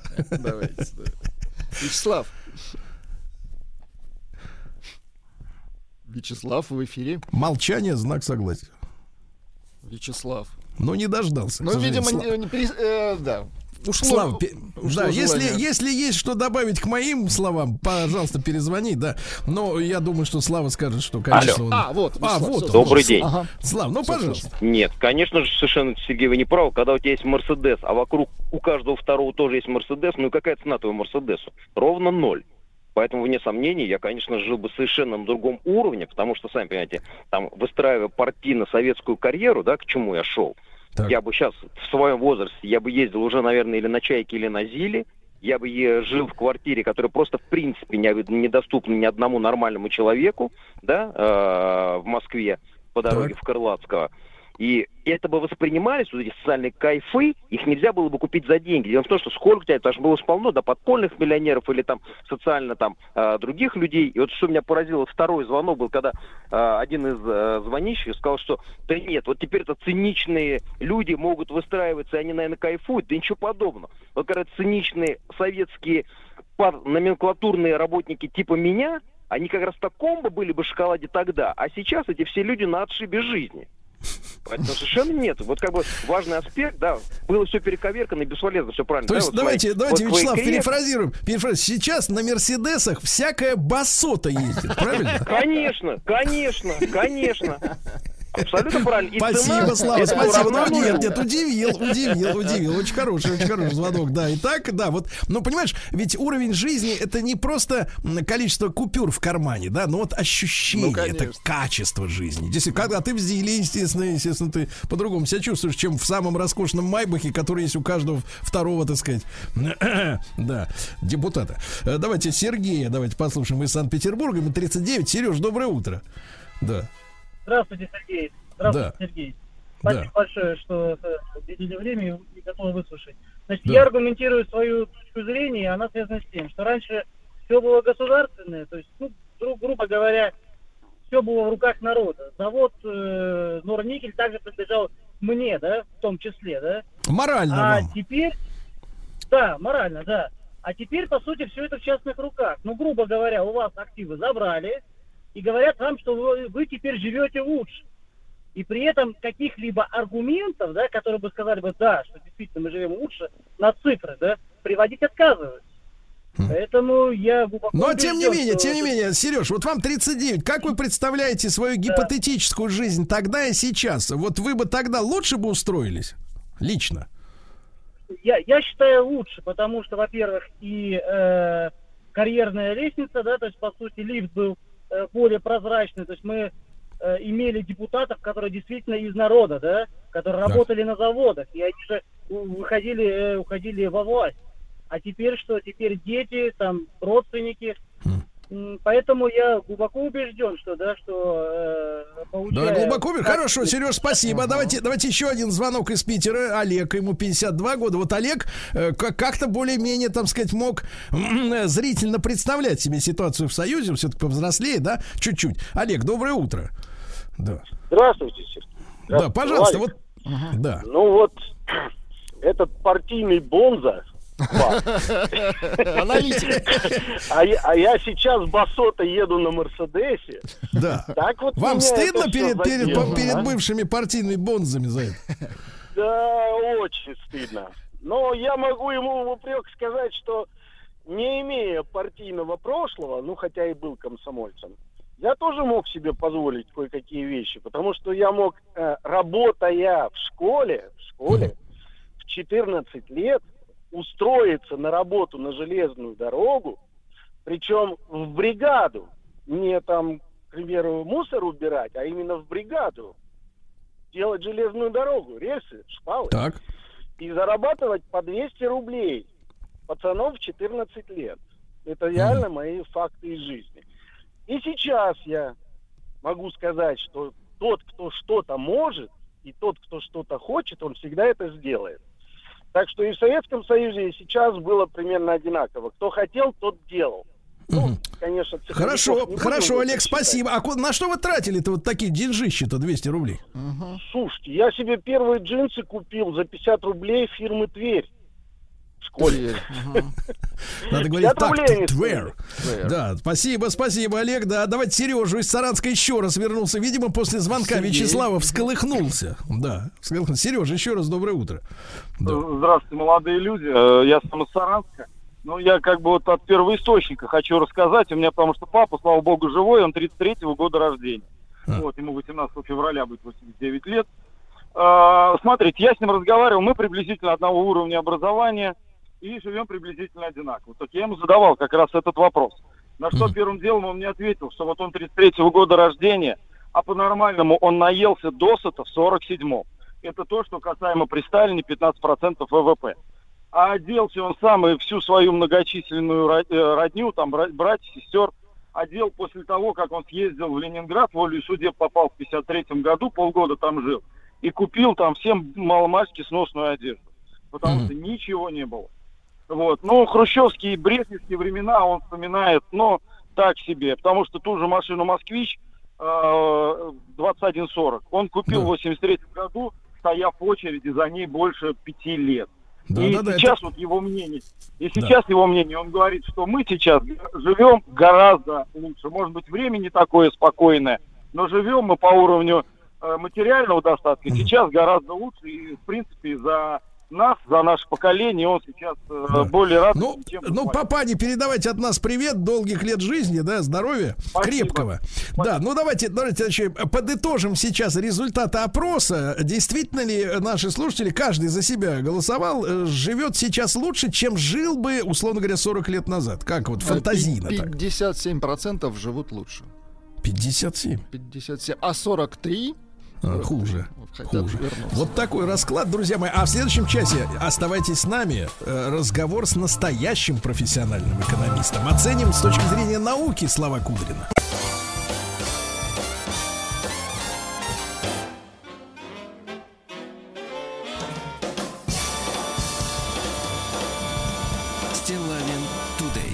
Друзья мои, итак, э, наше обсуждение продолжается уже на другом профессиональном уровне. Э, Я напомню вам, э, что испытал вау-эффект от заявления Алексея Кудрина, нынешнего главы счетной палаты России, который сказал о том, что уровень жизни в нашей стране на 20% выше, чем при СССР. Да?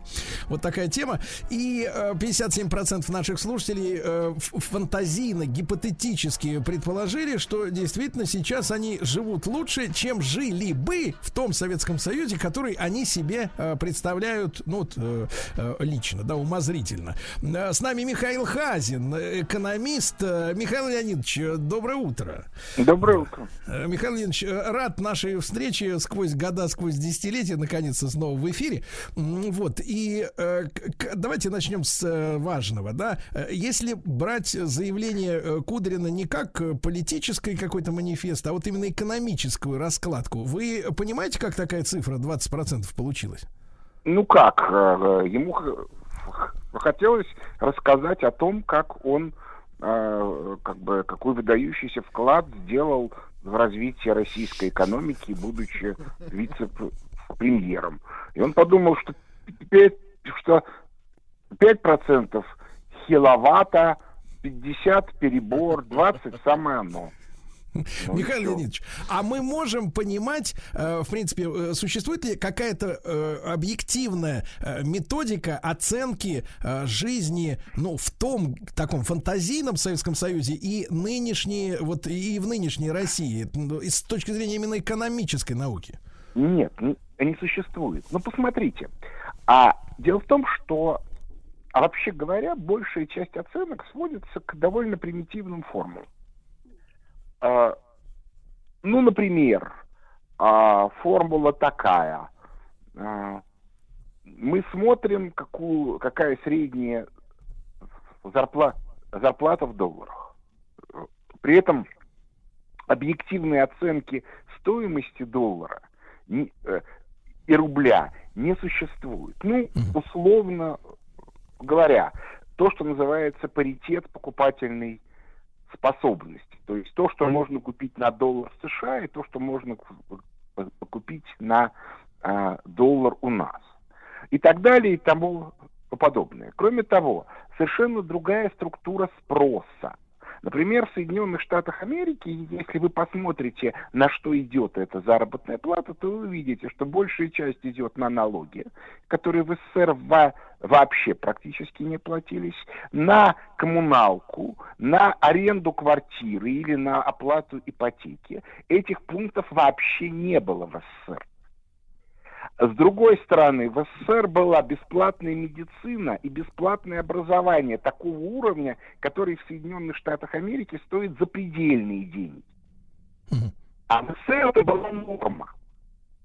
При Кудрине она была медицины, ну, ну, у рядового человека он, у него, для него бесплатной медицины сегодня нет. В СССР была пенсия, на которую можно было жить. Ну и так далее и тому подобное. Поэтому сравнивать вот так вот, чтобы более-менее объективно, практически невозможно. Другое дело, что некоторые люди говорят, а вот у меня тогда машины не было, а теперь у меня машины есть, поэтому я живу лучше. Но вместе с тем, например, и если человек на три года нанимался на севера, то он оттуда приезжал и мог купить машину. Ну, просто немножко другая была. То есть, если тебе так вот прям позарез нужна машина, ты мог решить этот вопрос. Вот. По этой причине так вот впрямую сравнивать нельзя. С моей точки зрения, а, компенсировать отсутствие образования для детей и некоторую безопасность, которая была, не- невозможно. Ну, просто невозможно. Поэтому я считаю, что мы живем сейчас хуже. Хуже. Да. Э, да, Михаил Леонидович, э, я, э, в принципе, являюсь вашим, так сказать, верным слушателем ваших лекций. Я знаю про ваши книги «Закат империи доллара», «Конец Пакс Американо» и «Лестница в небо», и ваши еженедельные обзоры фонда Хазин.ру. И знаком с вашим очень хорошо объяснением ситуации в мировой экономике. Мы же являемся частью, да, российская э, структурная часть общей глобальной системы. И, конечно, э, не могу не воспользоваться случаем, э, чтобы задать вам вопрос, э, какой э, уровень жизни или вообще качество жизни на глобальном уровне э, нас ожидает в ближайшее время. И, но предварю, предварю этот вопрос таким дилетантским, опять же, интересом. Вот вы много рассказывали ра- и рассказываете об, эргоно- э, об не об эргономике, рейгономике, да? Да. Когда американский капитализм или глобальный, да, начал черпать силы внутри себя, постоянно понижая стоимость кредита, ну, процентную ставку, да, но увеличивая э, объем этой, этой денежной массы, которая в кредит э, взята была. И на этих дутых деньгах выросло вот это благополучие из, э, значит, э, двух-трехразовых в год поездок в четырех-пятизвездочные отели на море, э, кредитные машины, кредитные дома, все вот это, все то, что занято в долг у, у, грубо говоря, у внуков и у детей, да. Вот вопрос э, у меня такой, э, Михаил Леонидович, э, как вы понимаете, вот эта система, она отчасти, просто у некоторых политологов там или экономистов встречал такую мысль, не была ли искусственно создана для, э, в качестве политической борьбы э, с Советским Союзом, чтобы искусственно повысить резко уровень жизни э, людей на Западе и вот эту витрину, собственно говоря, нам продать, мы ее заглотим, обломимся от того, что мы живем не так и проиграем. Или все-таки другие были, другая была подоплека под этим искусственным раздуванием уровня жизни вот с начала 80-х. Ну, смотрите, на самом деле все было немножко сложнее. Дело в том, что а, и в СССР, и а, в в годы уже начался кризис. В СССР он начался еще в 60-е годы, его отследили, и назывался он падение фонда отдачи. То есть эффективность каждого вложенного рубля постепенно сни- сни- снижалась. Э, В Соединенных Штатах Америки, вообще ну, в, в западном мире, в долларовом кризис 70-х был даже еще сильнее. И поэтому для них регономика это была попытка выхода из этого кризиса, пускай локального. Они сумели эту задачу решить. Они вышли из кризиса. 80-е годы. Они под это разрушили СССР. Но сегодня они столкнулись с тем же самым кризисом. То есть экономически тот кризис, который сегодня на, на Западе, он, соответственно, полностью аналогичен кризису, который был в СССР в конце 80-х. Но только большего масштаба, потому что СССР все-таки была третьей мировой экономики, а сегодня вся мировая экономика. И и по этой причине нас ждут чрезвычайно сложные процессы политической трансформации. Вот я по этой причине сейчас провожу серию семинаров, посвященных, вот 12 февраля будет следующий, посвященный именно политическим аспектам этой трансформации. Но мы это видим своими глазами, что происходит. Только вот за полторы недели Нового года у нас уже произошел Казахстан, у нас ну, как бы происходит самый удивительный, у нас, у нас уже прошли переговоры, которые с НАТО, которые завершились по некоторому мнению не очень успешно, а с моей э, точки зрения, они прошли успешно, потому что они легализовали для нас те возможности, которые раньше были невозможны. И вы увидите на следующей э, э, неделе, что будет легализовано. Картинка будет очень интересна. Значит, вот, вот, вот эти процессы чрезвычайно важны. Но вот тут есть одна очень важная тонкость. Дело в том, что модель реган... регономики, как и модель советская, предполагала максимальное повышение уровня жизни населения. Мы упали с этого сверхпотребления в 90-е годы. Мы к нему еще не вернулись. По этой причине у нас уровень жизни ниже, чем в 80-е годы. А вот, ну, я сейчас не говорю последние 2-3 года, то есть год, ну, условно говоря, 89-й, 91-й, когда уже кризис экономически начался в полный рост в СССР. А вот в Соединенных Штатах Америки, в Западной Европе и даже в Китае их ждет примерно то же, что у нас было в 90-е годы. Это уже началось. Падение уровня жизни на Западе и в Китае уже началось. И вот тут будут очень сложные процессы. Именно по этой причине Байден пошел на переговоры с Путиным. Потому что он понимает, какого масштаба проблемы ждет Михаил Леонидович, а какой временной лак, э, так сказать, э, какой, какой запас, условно говоря, есть э, у глобальных э, администраторов, да, для того, чтобы со всеми переговорить, договориться и как-то более-менее цивилизованно встретить э, это, это экономическое цунами? радостно, как это, весело-весело встретим Новый год. А, значит, вообще говоря, если мы посмотрим на лично Байдена, у него срок до мая месяца. Потому что а, в ноябре люди будут собрать, Так, договариваться Перевожу на русский из-за из-за помехов, из-за помех связи в ноябре выборы в Конгресс. Да. Да. В ноябре промежуточные выборы в Конгресс. И по этой причине придется принимать решение так спешит. Есть люди, которые там, которые этого не хотят. Мы это в мере позиции НАТО которые этого активно не хотят. Но вообще, вот если говорить о деталях этого процесса, это как раз вот на семинаре 12 э, февраля. Но а, а, с точки зрения, э, так сказать, результата, то мы увидим результаты этих действий, я думаю, в течение ближайших пару месяцев. То есть картинка будет меняться очень быстро. Она уже меняется быстро. Мы видим, что произошло за первые дни Нового года.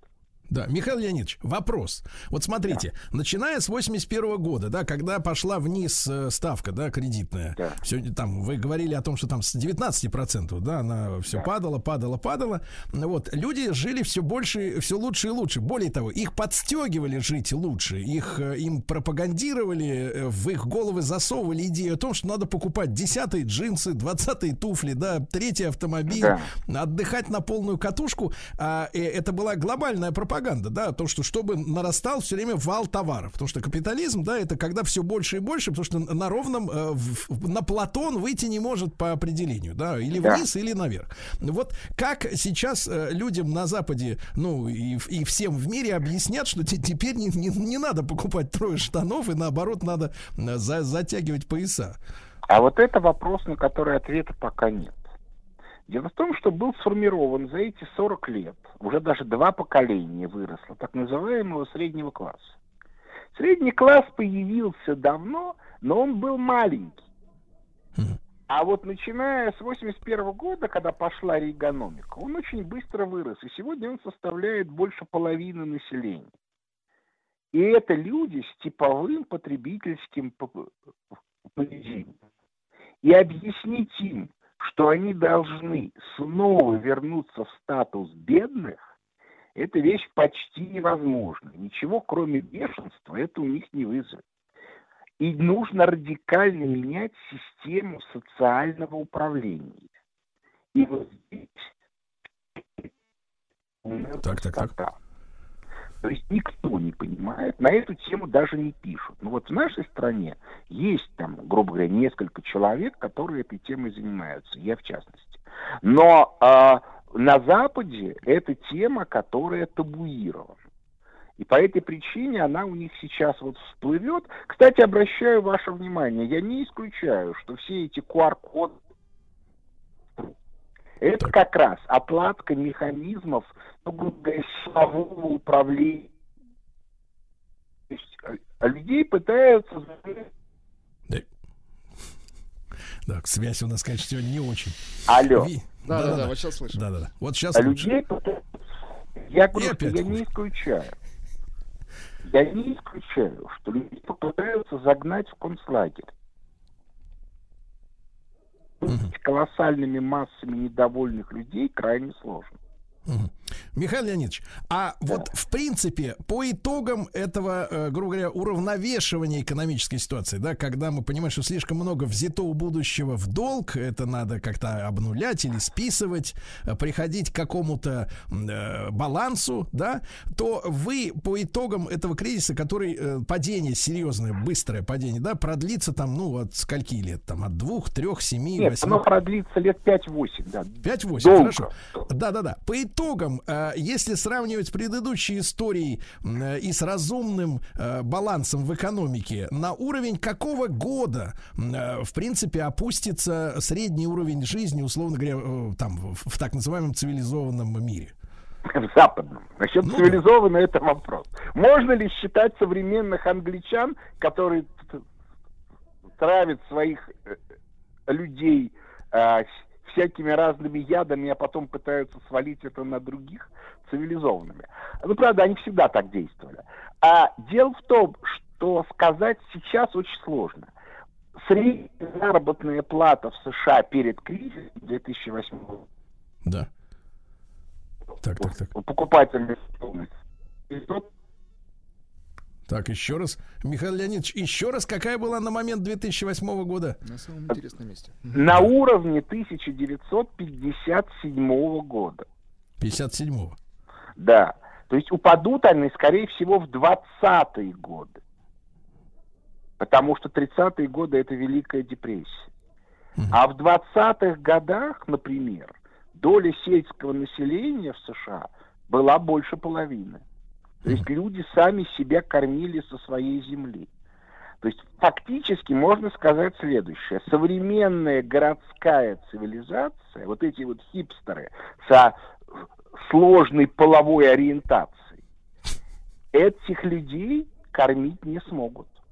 Потому что а, экономическая модель после кризиса не будет вырабатывать покормить. Ну, мы вернемся, мы вернемся к индустриальной экономике, когда вновь, э, грубо говоря, э, человек труда в нашем так в детском классическом понимании, да, когда это столевар, э, водитель грузовика, да, плотник, да, да, да. Эти люди, они вернут себе достоинство и положение в обществе, как действительно, как мы говорили тогда, гегемонов. Да, да. Мы вернемся в раннюю цивилизацию. Там 20 века, да. Скорее да, всего, Миха... да. Михаил Леонидович, и что будет тогда со всей той инфраструктурой, которая создана за последние, там, ну, условно говоря, 40, 40 лет, да, которая вот обслуживала тот самый преобладающий средний класс? Все эти пятизвездочные отели, э, там, какие-то сервисы и так далее. Что вот ждет здесь вот нас? Что-то умрет. Ну, например, современный туризм. Так. Посмотрите на карту отелей, ну, условно говоря, 50-х, 60-х годов, то вы там не увидите этих пятизвездочных отелей. Они появились после 81 -го года, после начала Рейганомики. А что-то очень сильно съежится и станет очень дорогим. Ну, например, я думаю, что интернет останется, а вот некоторые сервисы цифровые станут очень дорогими. Или же государство будет их поддерживать на очень низком уровне.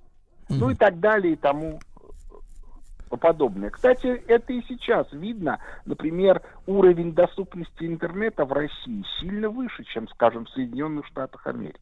В Соединенных Штатах Америки или в некоторых других да. Да.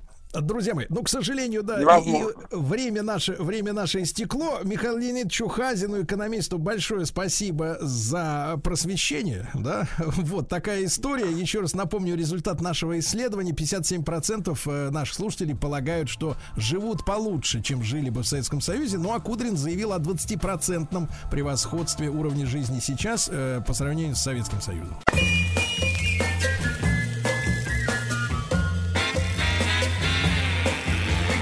Уже не новая музыкальная программа. Да, ну что ж, товарищи, у нас музыкальная программа. Вы знаете, сегодня пятница. Несмотря на барическое днище, мы ожидаем прихода доктора. Вот, к сожалению, не той квалификации, которой нам сейчас нужен доктор, да. Доктор, которому мы зададим главный вопрос. Действительно ли скука приводит к садизму, как выяснили э, международная группа ученых? И что делал на отдыхе новогоднем сам Домин? Ну, а пока что э, даже нов, не новая музыкальная программа. Слушайте, Владик, можно мне, позвольте мне открыть открыть сегодня, э, ну, так сказать, Ну, конечно, э, конечно. сегодняшнее заседание, потому что я, вы, вы знаете, долго, честно говоря, часа полтора, наверное, думал о том, Су- чтобы... Сучили ногами. Да-да-да, сучил ножонками под одеялом, да, значит, думал, что мне принести, какой трек сегодня притаранить. Потом я вдруг понял, что, конечно, текущие события э, у меня к мужчине ответственного вызывают э, желание э, отправить, э, знаете, вот пошло это говорится, лучики добра. Но на самом деле какой-то такой, знаете ли, э, руку взаимо, взаимо, м, так сказать, выручки, дружбы, симпатии э, искренней, тем более, что она не, э, не просто как бы так на ровном месте, а э, я несколько раз бывал в Казахстане. Ага. И год для этой э, республики начался не, не, не просто, а я э, помню прекрасно тех людей, с которыми встречался на казахстанской земле. Замечательные, радушные, прекрасные люди, да? Открытые, да. Вот, открытые, улыбчивые, прекрасные, скромные люди. И ребята, и девчонки, вам большой, большой привет. Надеюсь, вы не пострадали в этих, во всей, во всей этой заварухе, которая была. И хочу передать привет той песне, которая, вот, я, вы знаете, как-то запала в сердце в, в ранней юности, в детстве, я скажу так. Да-да. А Песня 79 года, э, которую написал музыку Раймонд Паулс. На Ничего минуточку себе. Мгм. поэт Роберт Рождественский, а исполнена, на- исполнила великолепная казахская и советская певица э, Роза Рымбаева, которой тогда было всего 22 годика, представляете? Интересно. Давайте послушаем.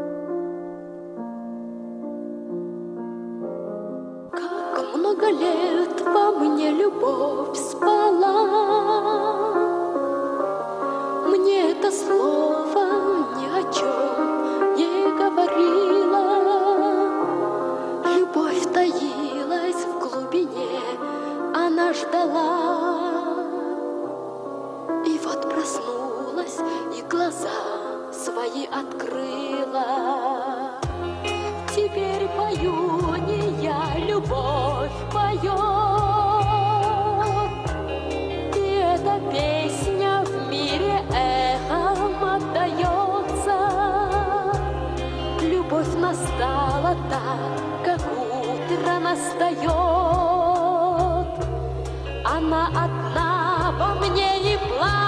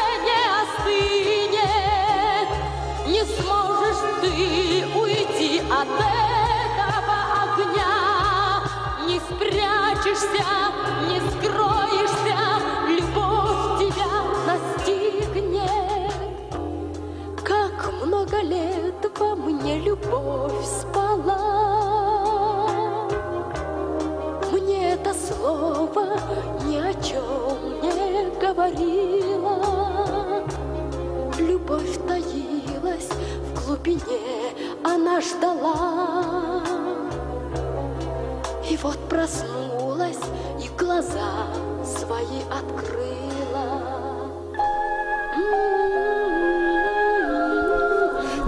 такая история. Кстати, у Розы Рымбаевой 4 октавы голос. Ну да, Четыре нет, голос у октавы, чувак. такой серьезный. Да, да. Ну, я еще раз передаю в Казахстан мои искренний привет, поддержку. Да, люблю эту страну, люблю этих людей и передаю им самый пламенный привет. Да. Ну, извините за стариковское, может быть, Ничего, какое-то. ничего, все прекрасно. А теперь Мы давайте привыкли. э, к сермяжной правде перейдем. Так, у нас на этой неделе слегла мать. Слегла мать, но у нее Да. есть э, средства связи. Здравствуйте. Да, мать, доброе Анютка, утро. да. Здравствуйте, да, здравствуйте. Как состояние, сестра? тут. Ну ничего, уже стою, уже ничего, уже все Стоишь? лучше. Нет, ты сиди, сегодня барическое днище, не надо ничего. Так, ну вы совесть-то, лях. совесть-то под, поднабрали за время болезни? Как-то вот что-то приличное что-нибудь принесли? Я, как обычно, я в своем репертуаре не отхожу от вкусов своих. От Знаете, мусорного ведра. Я Ой, заболела. жаль. Да. Я же заболела. И Ну. вот вообще зима после Нового года, она как-то надоедает. Она после другая. Старого Нового года Мгм. совсем, она совсем Мгм. уже, да. Сегодня вообще вот это барическое днище, кругом все хлюпает, чавкает, льется.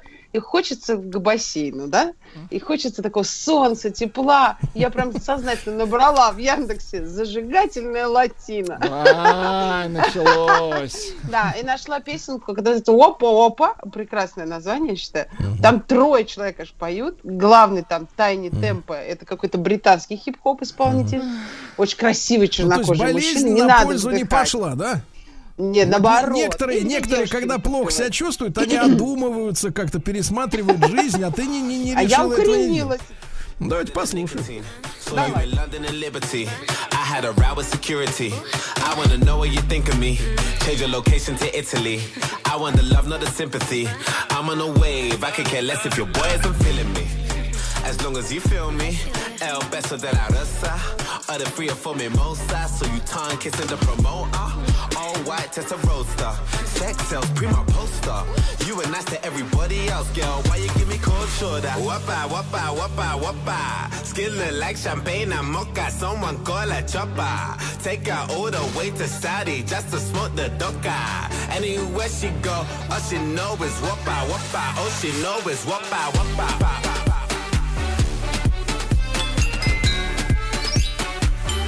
know she know it's one by one by. Quem mesmo? Слушайте, ну нет сил. Я уже пытался Вы знаете, всё, Владик, что угодно Владик, сделать. вы Да. знаете, вот же даже так? вот, даже вот невзирая на плохое состояние матери, у меня единственная картина, знаете, в интернете распространена картинка африканских похорон, где несут гроб шесть человек и танцуют. Вот, вот эта история. Вопа-вопа. А вот Ну, у меня примерно. другая. У вас Вот другая, это естественно. Красивые, здоровые тела, фоточки, танцуют, все около бассейна. Вам мать, мать троих, кстати, у нас мать-то опять беременная же. Да, она уже приходила, вот вдвоем приходила. Да-да-да, Да уже четыре раза, а все, ты понимаешь, а все о молодом теле печется чужом. Ты понимаешь, в чем проблема? Она не хочет останавливаться. Понимаете, в чем дело? Да-да-да, понятно. Ну что, а Егорушка наш дорогой? Да, здрасте. есть, да. Здрасте, Егорушка, а почему вот 22 миллиона в месяц за хорошее поведение можно получать в вашем спорте? Куда вы А вот смотрите? э, учитесь жить, э, сказал Саша Хакорин. Хакорин. Ты его не Хакорин, учитель а жизни. Хакорин. Хакорин. Да. Так, Да, вот, молодец, между прочим.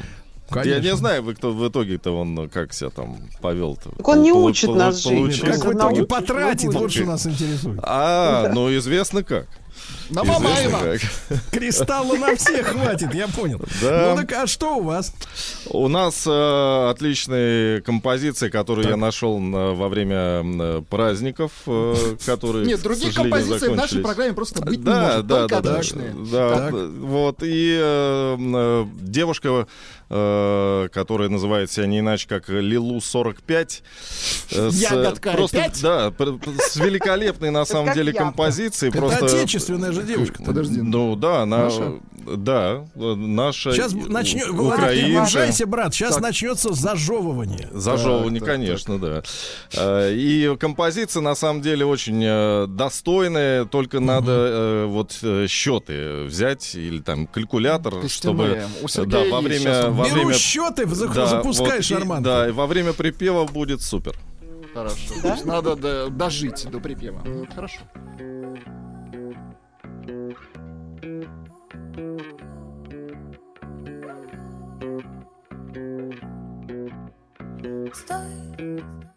давай помолчим со мной.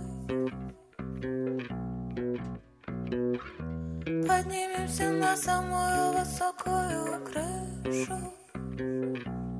-а, будем стоять и считать огни. Какие-то из них окажутся ближе Раз, два, три, четыре, пять, шесть, семь, восемь. Раз, два, три, четыре, пять, шесть, семь, восемь. Раз, два, три, четыре, пять, шесть, семь, восемь. Раз, два, три,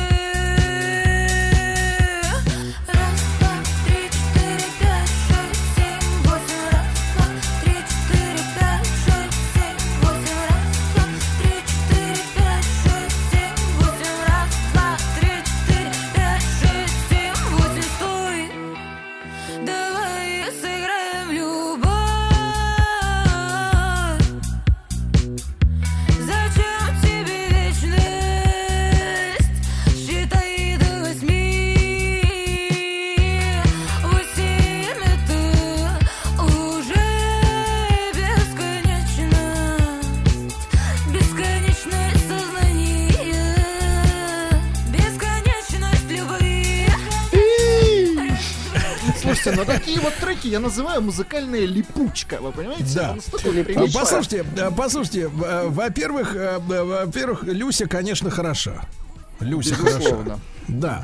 Во-вторых, я подсчитал, 36 получилось. 36. То есть со а в-третьих, слова, да. Это, Да, в- это в то есть- первом припеве 36. То есть, э, давайте так, киевская культурная экспансия, да, Так. она продолжается. Прекрасно. То есть там на этом языке петь нельзя, а здесь можно.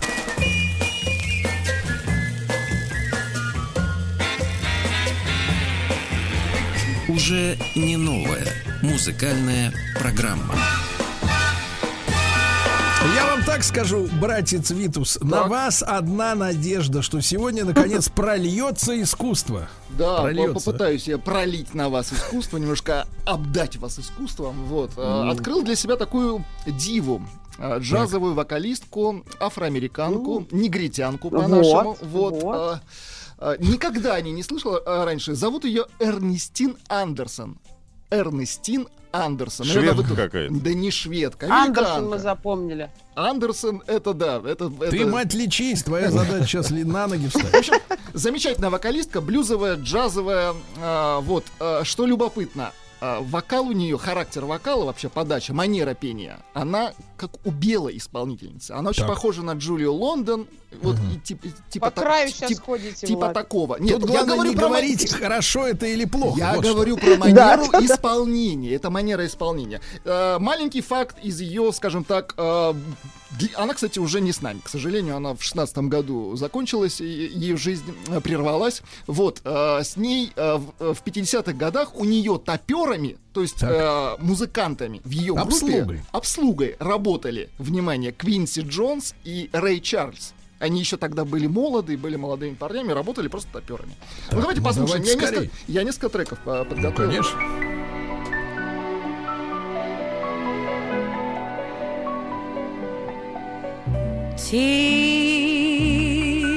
Tears have to fall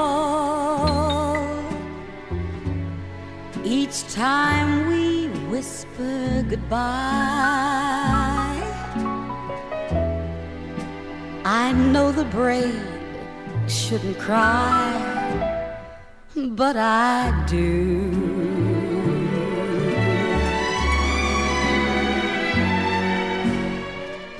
Tears have to fall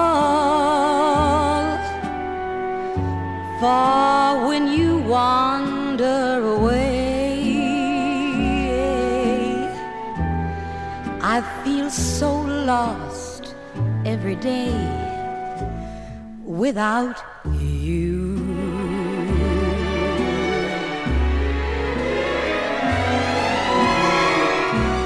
Soon time will go. Once more you'll whisper, hello, with all the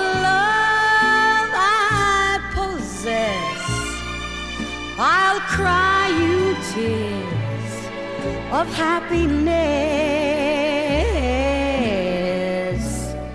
Then hand ну, прекрасно, прекрасно. А что-нибудь еще в ассортименте, как говорится? Конечно, да. есть еще пару треков. Ну, давайте послушаем.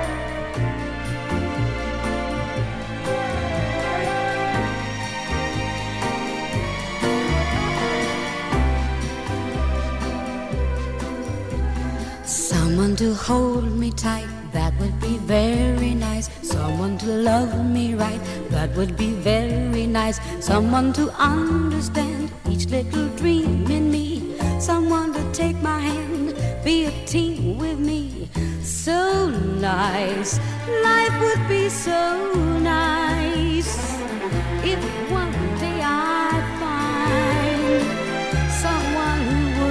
take my hand and samba through life with me. Someone to cling to me, stay with me, right or wrong. Someone to sing to me, some little samba song. Someone to take my heart, then give his heart to me. Someone who's ready to give love a start with me. Oh, Ну, yeah. эта мелодия нам известна Да, без да. слов, да? Да, да, да, как давайте. фоновая музыка. А вот давайте-ка, Владик, еще что-нибудь в наше меню на- набросайте. Но, как говорят наши переговорщики в Женеве, мы вам выбирать из меню не позволим. Целиком подписывайте. On a clear day, rise and look around you, you'll see who you are. On a clear day, how it will astound you that the glow of your being outshines every star you'll feel part of every mountain, sea, and shore. You can hear from far and near a world you've never heard before. And on a clear day, on that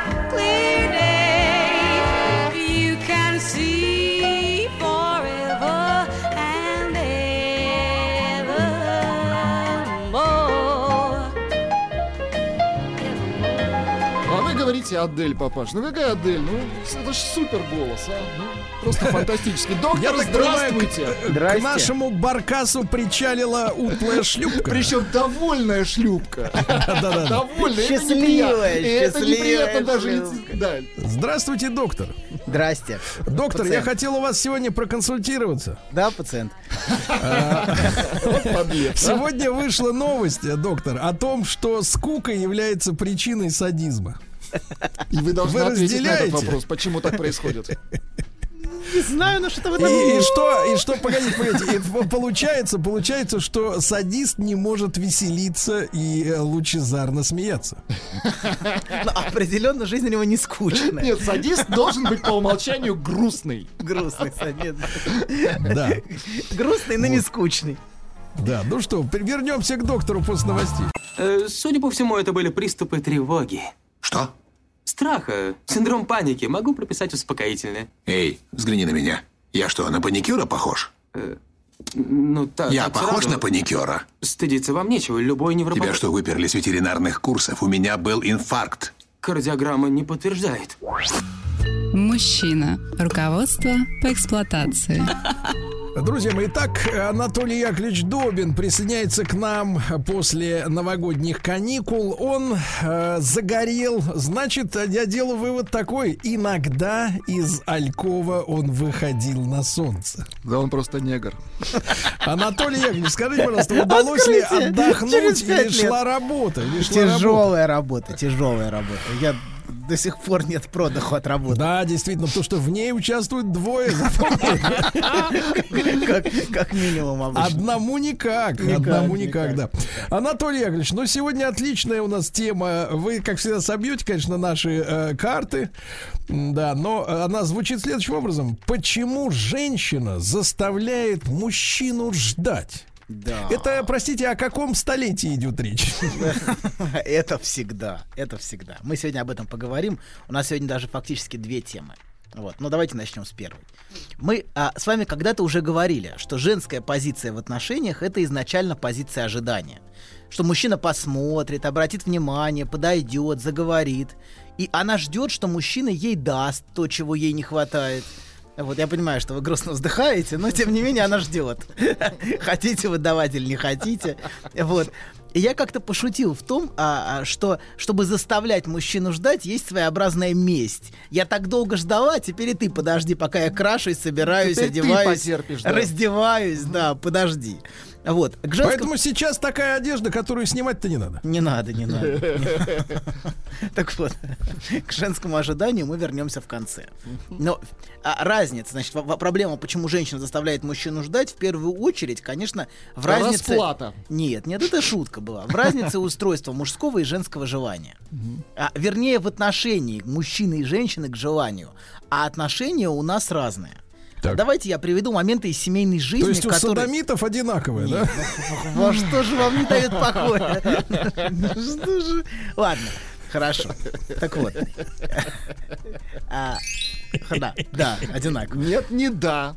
Мы говорим нет, Нет, доктор. скажем им нет. Вот, соберитесь. Скажем им нет, нет. И убежим. И, да, да, да, и убежим. Сжимая булки, бежать далеко. Ладно, вернемся. Короче говоря, разница. Вот, значит, давайте я вам приведу какие-то моменты из семейной жизни, которые хорошо иллюстрируют эту разницу. Мы говорили, что многие мужчины склонны покупать сигареты блоками, одежды в двойном экземпляре, а то и в тройном некоторые покупают, чтобы не возникло нехватки, понимаете? Чтобы всегда Чтобы было. не стирать. Ну, и чтобы не стирать, и чтобы, если вот это испортится, а у меня такая же есть. У меня таких пять еще, такие бывают тоже. А варианты. Носки очень удобно одинаковые брать. Абсолютно, согласен. Вот, а Рвется, как правило, один. Да, так вот, мужчины покупают сигареты блоками часто, а женщина обычно одна-две пачки и ждет, пока закончится. Она ждет, пока возникнет нехватка, пока возникнет желание. здесь, доктор, да? Подождите, ей важно, ей важно, пока она сможет пожелать, чтобы она, по- она сможет почувствовать, что ей не хватает, что она хочет. А ей важно вот это почувствовать и прочувствовать. Она, конечно, может потом очень жалеть, что не купила такой свитер, такой классный, как у нее сейчас. Он порвался там или что-то, а его уже нет в продаже. А, а, уже все, все, раньше нужно было. Но опять же, она может желать, понимаете? А, что не менее важно, чем обладать. Она может желать этот свитер или эти сигареты. И вот в примере с сигаретами. Она ждет, пока возникнет это желание. Она не будет затыкать саму возможность желать объектом. Как делают мужчины, покупая сигареты блоками и все закупая, чтобы самого желания не возникло, чтобы всегда был объект. Женщина так не делает никогда. Женщине важно почувствовать, что она хочет, что ей чего-то не хватает. Это может очень мужчину раздражать. Например, когда в ответ э, на вопрос мужчина слышит от женщины «пока не знаю, как захочу», вот, Да-да-да. пока не решила, и это бесит. Мужчине нужна определенность. А она и правда не знает, понимаете? Все зависит от желания. Возникнет желание, значит будет. Не возникнет желание, значит не будет. Ну, Когда она возникнет-то, если вот оно уже, пора А принять вот да, решение? во- да, вот Хочешь кофе? Не знаю. Не знаю, да, да, абсолютно, не знаю, не знаю. Так вот, Посмотрим. что я еще пока не выбрал. Пока не выбрала. Мне нужно почувствовать. Вот в меню смотрит и смотрит, и пытается почувствовать, что и. Так вот, мужчине наоборот, нужно знать заранее и понимать четко. Ему нужно планировать. Мне нужно понимать, куда мы едем, какой у нас план. Вот. И мужчина пытается от желания отделаться. Он пытается захнуть, заткнуть всякую нехватку объектом или планированием. Он четко знает, что будет. Четко, все понятно, ясно, никаких неожиданностей. Вот. а, и заранее избежать столкновения с желанием. Например, составляя списки, что нужно купить. Вот мужчины очень любят списки. Список раз, два, три, четыре, пять, шесть, четко знать, что куда. Он спрашивает у жены, например, что купить. Э, И в конце, приходя домой, вдруг обнаруживает что-то важное, она ему не сказала. Ну вот, а вспомнил, когда он, он- он пришел, она вспомнила. И это его бесит. Ну как можно было? Что, а, ну сходи еще раз, чего? Вот. Ты могла, могла бы вот, это очень бесит. А у женщины по-другому. По-другому. Ее тоже может злить, что он не купил, например, но по-другому. Если она попросила его купить что-то, а он просто забыл, вот, а- особенно если она повторила несколько раз, тогда он точно забудет. Вот, да, она слышит в этом, что ему не важны ее просьбы, что тебе плевать на то, что я хочу. Вот, а значит, не важна и она сама. Она чувствует, что она ему, ну, ну, раз он так относится к тому, что она ему говорит, значит, она ему не важна. И, в общем, он, ну, равнодушно относится к ней. Но в любом случае это показывает ей, что ее желание игнорируется. Понимаете? То, что он не купил, она просила, и он проигнорировал ее желание. А этого она позволить, конечно, не может. Чтобы просто не заметили, понимаете? Ну как можно просто не заметить меня и мое желание? Вот. И она может потом заставить его заметить. Например, посредством скандала или обиды. Она заставляет его заметить ее желание и признать его. Ей важно, чтобы он не забывал о существовании ее желания. Это ей важно. Но вернемся к нашей теме. Женщине важно сохранять желание. А что значит сохранять желание? Это значит всегда сохранять неудовлетворенность. Всегда сохранять нехватку какую-то. Всегда какого-то объекта должно не хватать. Всегда чего-то чего-то да не хватает. Отсутствие которого, собственно, и олицетворяет желание. Этот объект может меняться, но всегда чего-то не хватает. Вот. И если, например, вот взглянуть на сказку про старика и старуху. Давайте мы к ней обратимся, как на метафору. Говорят, отношений. Александр Сергеевич-то про свою эту Гончарову писал ее. По свою Гончарову? Наверняка. Сто процентов. Сто процентов. Смотрите-ка, знатоки Он Пушкиноведы. всегда к ней обращался. Ты ж моя Пушкиновед. старушка. Будете слушать наши эфиры, не того нахватаете. Пушкиноведы собрались. Учитесь, Смотрите-ка, а. Литератором Но определенно в женском желании он толк знал. Не, может быть, не только с Гончаровой. Давайте. Так, не очерняйся. Давайте не, не будем. Сергеевич. Наоборот, ну что вы. Как очернять? Наоборот. ну. Руки прочь от камеры От Юнкера. Саши. Хорошо, от нашего Саши. Он тоже, кстати, имеет корни южные. Ну ладно, вернемся. Но не настолько. Настолько, настолько. Тоже, Какой тоже, вы подлец все-таки, доктор. а? тоже маленький и курчавый. Ладно, вернемся. Значит, так вот, а значит, а, ска- ска- сказка про старика и старуху. Значит, как на метафору отношений. Старик а, слышит бесконечное требование вновь и вновь от, от, от, от этой своей э, ненаглядной а, Натальи. Он все время пытается Гончаровой. Он все время пытается завершить, понимаете? Он пытается ее удовлетворить, и он как и он как верит, что требования может быть можно удовлетворить. Он это верит, что наконец-то будет тот самый объект, который все закончит вот это. Вот. И как хороший невротик, он занят бесконечным удовлетворением требования. Вот, он в надежде быть молодцом. Но наконец-то я буду молодцом, говорит он. Вот. И руководит им невозможное, невозможное желание, наконец, от требования отделаться. Вот он поэтому идет к этой рыбке и мучает ее. вот, бесконечно мучает эту несчастную рыбку, но вот. А позиция старухи другая, она типично истерическая.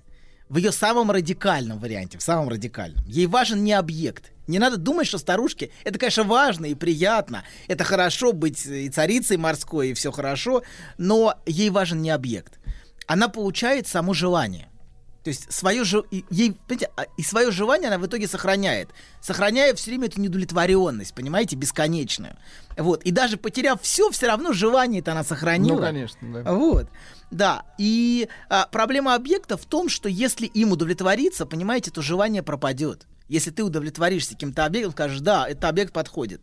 Вот. И дело не столько в том, что она вся такая ненасытная, а что ей все мало, как думают многие мужчины, сколько в необходимости все время вот эту неудовлетворенность и неудовлетворенное желание сохранять. Потому что неудовлетворенность сохраняет, собственно, само желание. А желание ей часто дороже, чем любой объект, который, в принципе, ее удовлетворит. Вот. Поэтому она, как и многие истерички, не, мо- не может удовлетвориться конкретным объектом, никаким конкретным объектом, каким бы ценным и дорогим, важным он ни был. Ну, не Ну, то есть на этом основана психологически, например, история с тем, что каждую весну и осень сменяется коллекция моды. Ну да, конечно, конечно. Бесконечная история. Конечно. Она не может купить окончательную Она вещь, подходит к осенью- шкафу и говорит, мне не из чего выбрать. Это важно. У меня ничего, если она чувствует, что нету того самого важного объекта, нету, понимаете? Нет, ну у меня не, не, не во что одеться, она говорит, сколько бы там ни было. И мужчина офигевает от такого поворота, смотря там и открывая. Но она действительно так чувствует, потому что того самого, во что бы она хотела бы одеться, там нету. Она идет в магазин, покупает. Вот, да. Да, всегда не то, понимаете? Но только временно утоляет боль. А, Временно. Ну, а, это постоянно она проецирует эту нехватку вперед. Вот. Всегда не то, или не совсем то, или совсем не то. Но важно, что она хочет хотеть. Ей важно, женщине важно хотеть. И она больше всего в жизни хочет хотеть. И если она уже ничего не хочет, это очень плохо для женщины. Это самое ужасное, что с ней может случиться. это уже не женщина. Ну, в каком-то смысле в, в этом есть определенная правда. Определенная правда в том, что вы говорите, есть. Женщина хочет хотеть. Меня спрашивают, почему я так подчеркиваю обсессивную и истерическую структуры. А, Кто да, спрашивает? Это Ну, сейчас вот вас спрашивают, не сейчас, спросили. Это собирательный, Собирательный образ. образ вопроса. Вот А подлец, теперь а. будет собирательный ответ. Ах ты ж пуля холостая, доктор, а. Да, так. Так. вот. Так вот, обсессивное это радикальный вариант и даже карикатурный вариант мужского устройства желания. В самом карикатурном варианте, конечно. Вот, а истерическое это радикальное, а, радикальное проявление женского желания. И поэтому я так много говорю про обсессивную и истерические структуры, потому что они очень ярко подчеркивают организацию мужского желания и женского желания. Вот, да. Так вот, давайте я приведу пример с ожиданием, к нашей теме ожидания. например. Давайте. Мужчина и женщина собираются на вечер. Давайте представим такую картинку. Да. Вот, собираются на вечер. Договорились выйти, ну, например, в 7. Предположим. Ну, 7 хорошо, 7. 6.45, все собираются как-то. Да, ну вот наступило 7. Мужчина ровно как штык, все, я готов. Ну так ведь? Давайте, давайте не 7. Давайте вот ваше любимое 7.40. 10, 12, нет. 12.40. хорошо. 12.40. Не важно, ну сколько-то, не важно. Ну, в 7, хорошо. Началось по старинке в 7. В 7.40 началось, По а дальше уже старинке- 9.40. По старинке в 7.40, да. 12.40. Да, так по старинке в 7.40 он хочет. Вот, в смысле, стоит. Извини, зачем меня сбили? Ну что? Короче. Надо выйти в 7.40. В 7.40 надо выйти, да. И он говорит, ну все, пошли. Он стоит. Вот. А женщина что ж в ответ скажет? А, мне еще 5 минут. Сейчас, сейчас, еще 5 минут. Так. Вот, которые почти всегда 25, если не 55. Давайте вот будем честны. Вот. И а, да, и в этом, в этом разница. Мужчина всегда вовремя, всегда на месте. Он всегда пытается соответствовать требованию. Есть внутреннее, неважно, внешнее требование, внутреннее, но он четко это, на это требование отвечает своим присутствием. Понимаете, он его как бы реализует. Женщина, женщине тоже это требование важно. Но важно лишь в той степени, в какой она может в отношении него играть. Понимаете? Еще пять минут, еще пять минут, еще пять минут. Сейчас, сейчас, сейчас. сейчас. Нет, нет, помните, Мария Антуанетта говорила, еще минуточку, господин палач. Абс- О, это очень по-женски. Это очень по-женски. То есть, ну, напоследок получить удовольствие. А подождите, еще какое желание, желание. Желание. В этом есть что-то удивительно женское, вот в, это, в этом акте Марии Антуанетты. Есть анекдот, попробуй кивни, знаете, да? Вот, Не буду. надо. Не надо, доктор. Не не сейчас. Мы знаем ваши анекдоты, Тоже они про Марию. Антуанетту Они, и они анекдоты дурацкие. А ты попробуй кивни. Да, ладно, не будем, Не хорошо. будем. Палач, я ничего не почувствовал. Ну, а ты попробуй кивни. Ладно, ладно, хорошо. Так вот, да, короче говоря, в этом есть что-то очень женское. Вот в этом акте Марии Антуанетты, о котором вы сообщили. Да, сейчас еще, еще минуточку. Вот. И женщина, мужчина в договоренное время всегда на месте. Ну, почти всегда. Хотя тоже. Ну, неважно, ну, допустим, всегда на месте. Женщина в, уг- в уговоренное или уговоренное, как правильно, время, она Заговоренная. заго- всегда, отсу- всегда отсутствует. И всегда присутствует ее отсутствие, понимаете, в это время. То есть она должна быть там, но ее нету. И мужчина ее ждет, стоит, он ждет, когда она... И она создает у мужчины ожидания. Понимаете? Вот сейчас, сейчас она явится. Но она создает пространство, в котором она могла бы явиться желанной. То есть Понимаете? она создает вакуум. Абсолютно. Пространство, которое То есть она, от- сможет от- заполнить. от- откачивает воздух, грубо говоря, из пространства. Ну, такая помпа, да? У вас звучат, звучат ваши скобрезные Это фантазии. не скобрезная, а это э, термодинамика. И жизнь, да. Физика. А Сергей у нас Физик и, лир- и лирик одновременно. Нет, это будет позже. имеет Это лири- будет позже. лирическое отношение к физике. Ладно, хорошо, давайте. Ничего хорошего. Короче говоря, женщина создает вакуум. Я с физикой на мы. Хорошо. Женщина создает вакуум. Вы абсолютно правы. Создает отсутствие, которое она, она же собой, своим явлением и заполняет. И для мужчины создает отсутствие. Ей важно, чтобы он ее хотел, чтобы он ее ждал, чтобы у него была нехватка. Вот. Ну, то есть, сам, например, сам, само соитие для женщины это не самый приятный момент, да? Ну, не знаю. Во-первых, мы с вами не женщины. Я думаю, что, конечно, приятный момент. Нет, но И если, Безо как бы, если, сомнения. смысл, если смысл в желании, а тут, понимаешь ли, все. Чувствует, нет, нет, это насилие, Сергей. Она мучается, страдает и терпит. Бедная, бедная, бедная девочка. Ну что ж ты так? Вы А так говорили-то, да? Нет, нет, нет, ну что же ты потерпи, так? да? Потерпи, потерпи. Думай о... Знаете, это, по-моему, королева Виктория, да? Ее, Я ее учили. могу другой думай, думай об Англии. была- Думай об была- Англии в этот момент. Ты делаешь это ради без Англии. Во-первых. А во-вторых, э, ну, потерпи, браток. Вот тут другой анекдот есть. Ну хватит, ну все, ну что Какая мерзота пошла, ну что вы. Перейди на Федота, согласен. Ладно. Очень смешно. Продолжайте. Давайте. Короче говоря, все, продолжаем. Значит, женщина неосознанно заставляет ждать мужчину. Ей Мгм. важно, чтобы он ждал. И таким образом она создает в этот, этот момент неудовлетворенное желание у мужчины. Ну, ну, мужчина говорит, ну, ну, ну, когда уже, когда? Давай уже, ну, хватит уже, пошли. Вот. И вот в этом, в этом раздраженном «ну» звучит его желание, проступает. За, в гневе все, часто проступает на самом деле с желания за этим. Ну, когда уже?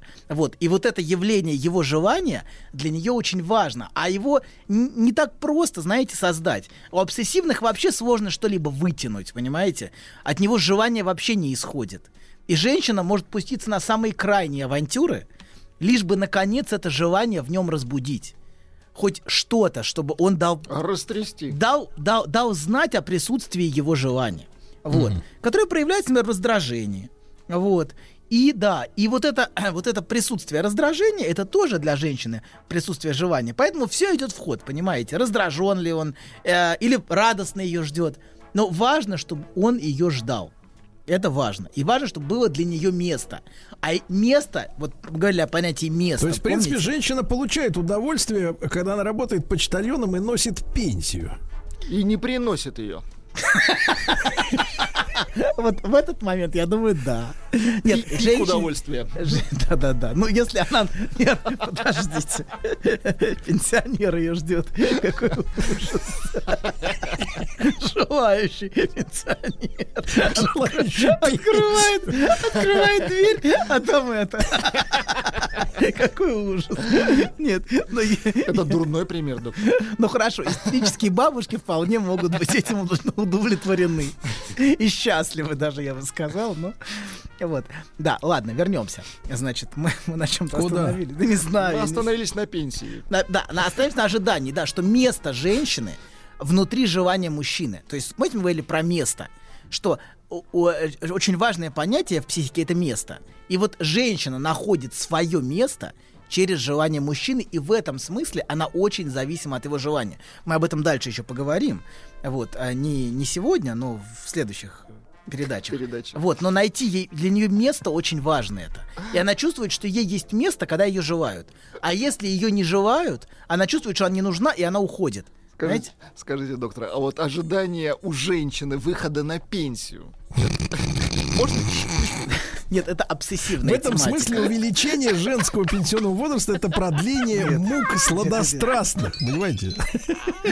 Это, это, это типично мужское обсессивное ожидание выхода на пенсию. Молчать, кстати. докторичка.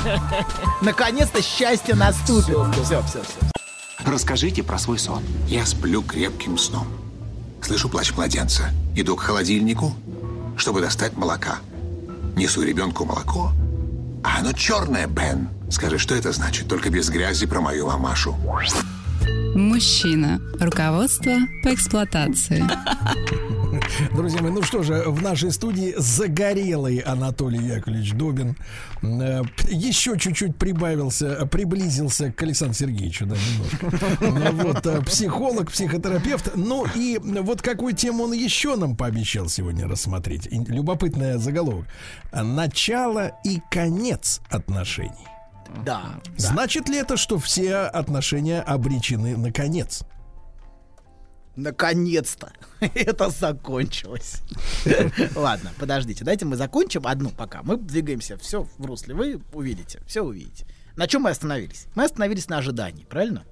И что мужчина ждет женщину, э, когда все время ждет. Разденется, оденется, выйдет, соберется. Вот. И это постоянное ожидание со стороны мужчины в самых разных аспектах является скрытой основой очень многих отношений. Ну, значительного количества отношений. Вот. От ожидания, пока она наконец оденется, собраться на вечер, Пока до ожидания, разденется. когда, да, да, когда разденется. Даже, даже в сексуальных аспектах это может проявляться даже в самых мелочах. Вот это создание ожидания. Сейчас еще пять минут душ приму, ну, например, сейчас еще пять минут. Вот. И мы видим фундаментальное различие в отношении к вопросу желания. Мужчина всегда обычно вовремя. Вот. И пытается от желания отделаться. А тем, что постоянно затыкает дыру желания вещами. Вот. А женщина обычно наоборот делает все, чтобы поддерживать неудовлетворенность.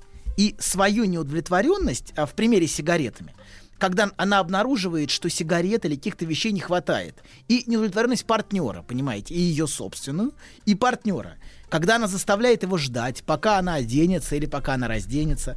Вот. Хотя при этом важно, чтобы мужчина был вовремя и не подводил. Важно понимать, что женщине это важно. Важно, чтобы мужчина не играл в эту игру так же.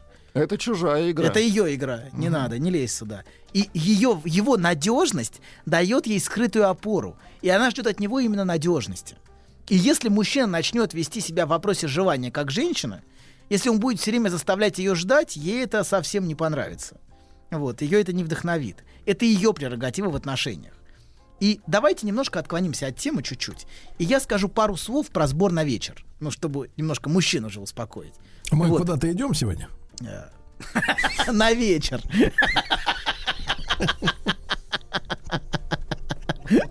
Папаша. Жаденько смеешься. Да что за сбор, доктор? Транспортный сбор? Гнусно, гнусно. Э, Грудной сбор. Грудной. Что за сбор? Так вот, да. А мужчина, чтобы Или немножко... травяной? Сбор, да. Хорошо, тр- травяной сбор. Мужчина, чтобы успокоиться. Будем Мужчина из-под снега тягать. Использует травяной сбор, чтобы немножко успокоиться, когда он ждет. На измене сидит, нервничает. Ладно, давайте так, смотрите. Чтобы мужчины не слишком злились, что им приходится ждать, скажу пару успокоительных слов. Важно понимать различия между мужчиной и женщиной в отношении вечера. Для мужчины сбор на вечер и сам вечер четко разделены. А вечер начинается в момент, когда он на этот вечер приходит, правильно? Ну вот мы собираемся, теперь приходим. Вот двери открываются, вечер начался. Ну, вроде как, правильно? Банально, тупо, да. Ну, абсолютно Ну да, но телепе- наша радиопередача не начинается раньше 7 утра. Абсолютно. Есть четкая граница, момент прихода, все, началось. А для женщины вечер, как правило, начинается намного раньше. Так, так, так. Мейкап, подбор одежды, когда она мерит, когда она смотрит, подходит ли это платье или нет. А Когда вечер начался уже у зеркала, то есть вечер начинается с желания и внутри То желания. есть вечер, в принципе, с утра уже может начаться. Абсолютно. Для нее вечер, понимаете, уже начался. И сам процесс собирания это уже часть вечера. Для мужчины это не часть вечера, понимаете? А для женщины это является частью вечера, на который они идут. То есть для мужчины вечер еще не начался, и он ждет, когда он начнется. А для женщины это вечер уже начался, когда она красится, собирается. этот. Абсолютно. И она не понимает, что он так нервничает, понимаете? Вечер-то уже, идет. Конечно. Прекрасно. Тем более, что есть зритель, да? Абсолютно. Она сама подходит к зеркалу. Вот это подходит, нет, что-то мне не нравится. Вот следующее. Вот. И если мужчина будет смотреть с этой точки зрения, что, в принципе, он уже на вечере. Он может, никуда и не может и не спокойно расслабиться, не дергаться. Вот, просто спокойно сидеть и наслаждаться. Вот. И теперь давайте вот к нашей теме. Вопрос отношений. Для мужчины, и для- видите, что вечер начинается в разное время, понятно, да, для мужчины и для женщины. Вот. Также для мужчины и для женщин отношения могут начинаться и заканчиваться по их ощущениям в разное время. Например, для мужчины, как правило, отношения начинаются в момент сексуальных отношений. Ну, как правило. По-разному, конечно, бывает, но в целом банально так. Вот. Для женщины это тоже очень важный момент. Вот. Не надо его недооценивать. Женщина не то чтобы сильно страдает, как Сергей сказал в предыдущей части.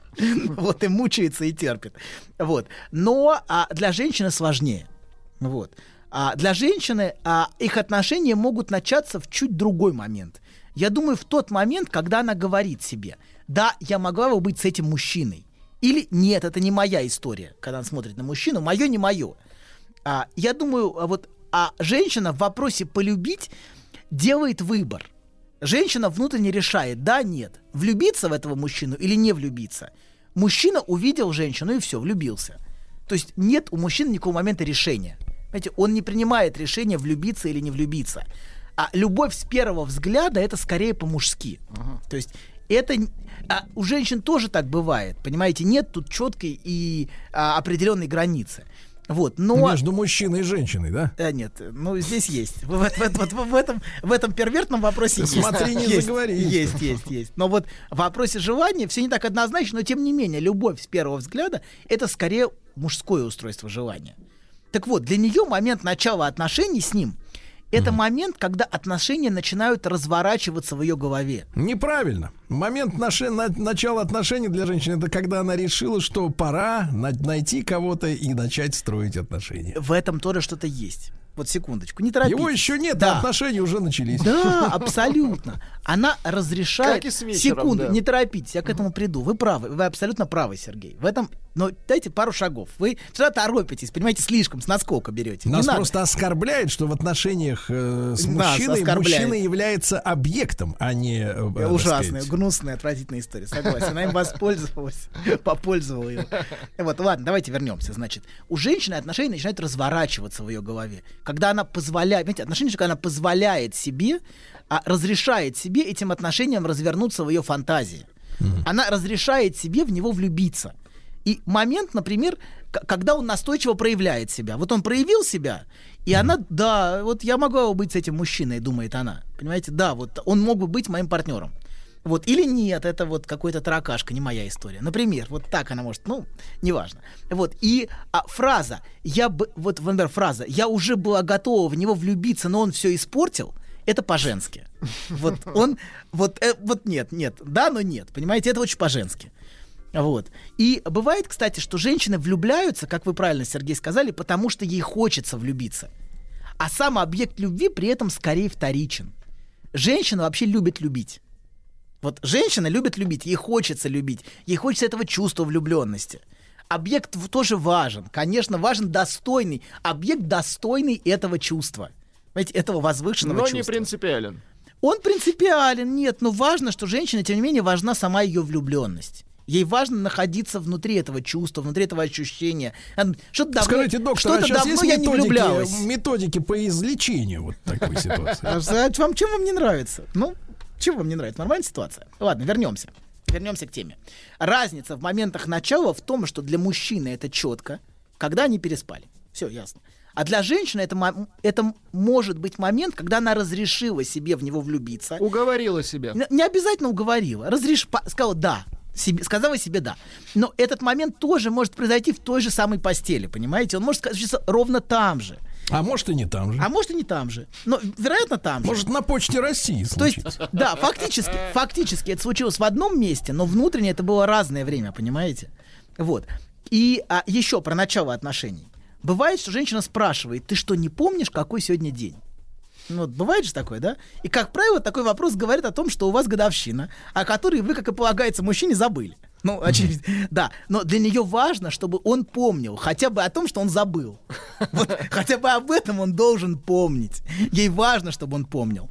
Вот, и для нее это А принципиально. эта годовщина, погодите, совпадает вот э, с Саитием его первым или с ее решением? Да-да-да. Это чья С годовщина? Ее, наверное. Ну, ее, конечно. Это ее э. годовщина. Но, в принципе, она ему не принципиально, как мерить, понимаете? Ну, нужно запомнить просто дату. Вот, мы с тобой познакомились тогда-то. Ладно. То для нее, короче говоря, пр- продолжаем. У вас, что наверное, вся, события- спи- вся стена исписана этими цифрами. то, что не за, за все, не, все не упомнишь, да. Так вот, то, что события начинаются и, главное, заканчиваются для мужчины и женщины в разное время, может иметь совсем не безобидные последствия. Например, завершение отношений. Мужчина может обвинять женщину, что она ему изменила. А она ему говорит, так к этому моменту наши отношения уже закончились. Ты не понимаешь, что все закончилось к этому моменту, вот к моменту, когда ты говоришь, что я тебя изменила. То есть она говорит, я тебя не изменяла, ты не понимаешь. То есть фактически... тебя уже вычеркнула Фак- Да, Да, да, да, абсолютно. Фактически они проживали пока вместе. Вот. И мужчина апеллирует к этому. Понимаете? Ему не было известно. Ему не было известно, что отношения закончились. поставлен в Да, известность. да. Но неважно. Это да, нужно, нужно было чувствовать. Я тебе столько раз говорила, давай мы займемся нашими отношениями уже, давай поговорим. Нет, А давай поклеим новые обои. Например, неважно. Я тебе три раза Ну, сказала. Короче говоря, она, он а, апеллирует к тому, что ему не было известно, что они закончились, а у женщины, понимаете, в пространстве желания этот мужчина уже потерял всякую значимость. Она в нем разочаровалась. То есть для женщины важный аспект отношений с мужчиной — это разочароваться или очароваться. Вот это для женщины важно, я разочаровалась в нем, и все. Он для нее перестает существовать как объект, как объект ее эротического желания, как объект влечения. Вот. А он может остаться ей как брат, понимаете, да? Она может о нем заботиться, но желание пропадает. И а, в этом, понимаете, в этом смысле нельзя сказать, что она бессовестно и нагло лжет, когда говорит, что «А я тебе не изменяла. Вот. То есть она говорит ему, что к этому моменту внутри меня наши отношения уже умерли. Хотя они и жили вместе. Вот, и еще можно добавить, она добавит, часто добавляет, не, не применет добавить. Я тебе говорила, что нужно было что-то делать с нашими отношениями, а ты меня не слушал. Вот. И он чувствует, что мало того, что она ему изменила, еще и он виноват в этом, понимаете? То его тоже можно понять, понимаете, да, в этой ситуации. Мало того, что ему изменили, он сейчас... То есть вы, еще пред- по- вы пред- по- по- посоветуете женщинам информировать, да, все-таки? А бессмысленно, понимаете, на уровне желания. Ты не чувствуешь, ты, ты что, не чувствуешь, что ли? Так очевидно все было. Вот. А он не чувствует, он обсессивный, совершенно не понимает, что ему не сказали просто. Вот. Да. Так вот, на уровне фактов, понимаете, прав мужчина. Было, не было. Переспала, не переспала. Да, ну переспала, был, факт был. Но на уровне желания права женщина. А, все уже умерло, говорит она. И в этом смысле я тебе не изменяла, понимаете? Вот, вот тут это весьма не безобидная разница. То есть каждый понимает по-разному завершение отношений. Вот. А, да. А на уровне, а все, раньше нужно было, раньше нужно было, уже все. Вот. Вот почему так нужен штамп в паспорте, чтобы было четко дата подсказана. Все закончилось. А, ну. Знаешь, забавно, вот выложил тебе все. И вроде как полегчало. Нет, серьезно, будто сбросил тяжесть. Молодец. Я... А вы... Док, спасибо. Мужчина. Руководство по эксплуатации. Итак, Анатолий Яковлевич Добин, э, психолог, психотерапевт, убеждает нас сегодня в том, что, конечно, понять, разобраться в женщине можно. Но от этого легче не становится. Станет тяжелее. Да, вы, вы аж там паспорте заговорили. Знаете, проблема в том, что на уровне желания контракт невозможен. Понимаете? Ну, А зачем тогда им нужен а, открывающий штамп? Открывающий, ну, по разным причинам нужен. Во-первых, есть прагматические причины, но во-вторых, это подтверждение, это подтверждение того, что я для тебя важна. Ты хочешь связать со мной свою жизнь. Или не, Ну, она-то или, уже или решила. не хочешь. Погоди, погоди, тут или есть не противоречие, брат. же Тут уже- противоречие. Нет, смотри, решение начать отношения она принимает э, В голове. сама. Решение расстаться принимает сама. Зачем штамп? Но К чему это мужчина вот должен все это заверить. Понимаете, история. Да, но мужчина его же не- нужен. но его Нужен. же не, не, не, офа- не, так сказать, не информируют в доступной мужчине тупому форме, что отношения закончены. Вот ведь цинизм-то в чем, понимаешь? Гнусная история, Мне согласен. кажется, ты сейчас стоишь на стороне. Нет, демонов. ну что, ну что вы, Сергей, нет, нет, нет. не Ну-ка, давай-ка скажи что-нибудь приятное, дядя Сережа. Вы правы, Сергей Валерьевич. Пока что, пока что у меня ощущение Мы их такое, я- дожмем, мы их дожмем. Отношение такое, все правильно сделал. Да, все, давайте, все правильно. Да, так вернемся, значит, давайте Да. вернемся к вопросу желания. И давайте Так. немножко резюмируем. Мужчина пытается от желания отделаться, превращая все в факты, в список требований, задач, постоянно, постоянно расставляя галочки. Планирование. Да, превращая все в вещи, то есть омертвляя. Мужчина все время омертвляет. Он превращает людей в вещи. Вот. А, а женщина, наоборот, все время воссоздает неудовлетворенность, все время порождая желание вновь и вновь, постоянно будоражит мужчину своим появлением, своим ускользанием, все время оживляя его на уровне желания. Она вносит жизнь, понимаете? Иногда эта жизнь очень болезненна. И если ты труп, перенести эту жизнь практически невозможно, понимаете? Это невыносимая боль для многих мужчин. Но, тем не менее, в женщине есть что-то, что нас очень оживляет. Понимаете, это что-то, что дает нам жизнь. И без женщины мы стали бы Нет, ну ходячими сформулировать, трупами. что они, э, так сказать, что там есть? желание в женщине Желание. есть. Она нас толкает, понимаете, вперед, пробуждает нас. Вот. Это из серии солдата генерала Да. сделала. Не, ну и тоже, тоже правда, кстати. Ее амбициозность сильно подталкивает его. Без его амбици- без ее амбициозности а, его, э, в общем, могло и не стать. Это тоже правда. В этом тоже есть правда. Это не значит, что все сводится к ней. Конечно, нет. Но, тем не менее, правда в ее словах тоже есть. То есть самостоятельный, смотрите, сильный, независимый мужчина в случае того, что женщине постоянно у нее там что-то зудит и ей хочется, значит, что-то изменить, да, какое-то желание, это прекрасно, мне кажется, надо открыть памятник э, лежащему на диване горизонтально с баклажкой пиваса и с Ей нужно, чтобы он мужчины. двигался. Да, короче, Да. А женщина, он лежит. да, постоянно будоражит мужчину своим появлением, своим ускользанием, оживляет его. Или, например, провоцирует скандалы. Это тоже способ оживления. Как раз в тот момент, когда, казалось бы, все хорошо, все в отношениях хорошо. Но что такое хорошо? Это когда измерение недовлетворенности грозит исчезнуть из отношений. То есть и не- недовлетворенность пропадает, понимаете, когда все хорошо. И тут появляется скандал. Все нехорошо. Именно в момент, когда все хорошо, это самый страшный момент. Исчезает самое главное, исчезает желание. И в этот момент женщина вносит это желание скандалом. Вот. А важно, чтобы не удовлетворенность, а с ней и само желание сохранялось. Вот. И давайте... мы- Главное, чтобы из квартиры не выперли, мне кажется, в этом случае. Это хорошо, да, абсолютно. Это важно. Важный аспект. Важный аспект. Вот. А, так, давайте вернемся к теме ожидания у женщин. Мы начали с этой темы, и давайте ей закончим. В сравнении с мужчиной. Если по мелочам, на моменте, в каком-то в магазине, в ресторане, на свидании, в постели, например, ждет мужчина. Вот. Ну, как правило, ждет он. Вот, это типично. Мы в любой торговый центр сходите, А там на скамеечках ждет? Ну, ждет, что оно свой. Ну, ну что-то ждет. него. Что не ждет? Иногда наоборот, женщина ждет, а мужчина говорит, я хочу спать. Это такое чаще бывает, кстати, может быть, в современном мире. Вот нет, нет, я сейчас не хочу, не надо. Нет. И многие мужчины, кстати, действительно исполняют супружеский долг. Это тоже правда. Вот. Безо всякого, безо всякой иронии. Я серьезно говорю, что сейчас час, часто желание исходит именно от женщины. А Вот. Но, значит, давайте, по мелочам ждет, как правило, мужчина. Вот и в торговом центре, например. На, на скамеечках сидят мужчины, как правило. Пока женщина там ходит по магазину, он Да сидит... сидит больше мужчин, вы заметили? Сидит, сидит больше мужчин, определенно. И ждет, и ждет. Но они скоро выйдут. И ждет. Некоторые, не глотки. скоро. Некоторые не скоро. С каким удовольствием говорите Некоторые- слово «не к счастью, скоро». К счастью, не скоро. Ладно, вернемся. Так вот, по мелочам, а. по мелочам ждет, ждет мужчина. То глобально по жизни скорее ждет женщина. Что он изменится, станет другим, наконец человеком станет. Вот. Да-да. И что он разведется, например. Или что какие-то глобальные изменения в отношениях произойдут. Всего этого скорее ждет женщина. Вот глобально глобально, скорее в ожидании находится женщина. Вот по, ме- по мелочи какой-то там. И в конце концов, правда, что тебе сложно подождать, если я так глобально жду? Как бы женщина. Ну, в общем, женщина справедливо транслирует этот посыл мужчине. Она так долго тебя ждала, что ты можешь пять минут подождать. Это справедливо. Я тебя ждала всю жизнь. Теперь и ты немножко подожди. Вот. Вообще, же, скорее ждет женщина. Пока ждала, пару раз Же- и родила. женщин, ну, например, абсолютно. Она я не дождалась. Так вот, женщина гораздо терпеливее мужчин, понимаете, и эмоционально выносливее. И они способны к счастью и к несчастью ждать всю жизнь. Вот. Есть такая хорошая штука, шутка, знаете, мне нравится одна. Я тебе столько наобещал, а тебе все мало. То есть, в принципе, на надгробии можно писать «дождалась». да? Дождалась. И на его надгробии. Дождался. Дождалась, нет.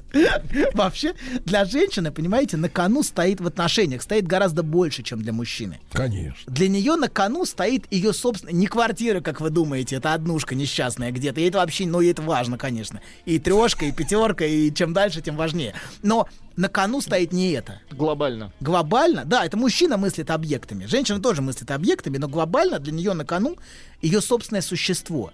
Кто я для него? Она этим вопросом задается постоянно. Для- значу ли я для него что-то? Имею ли я для него ценность? И часто женщина становится очень прагматичной и мстительной, а, и в- особенно в разводе, именно в качестве мести за то, что я для него ничего не значу. Я поэтому заберу у этой твари все.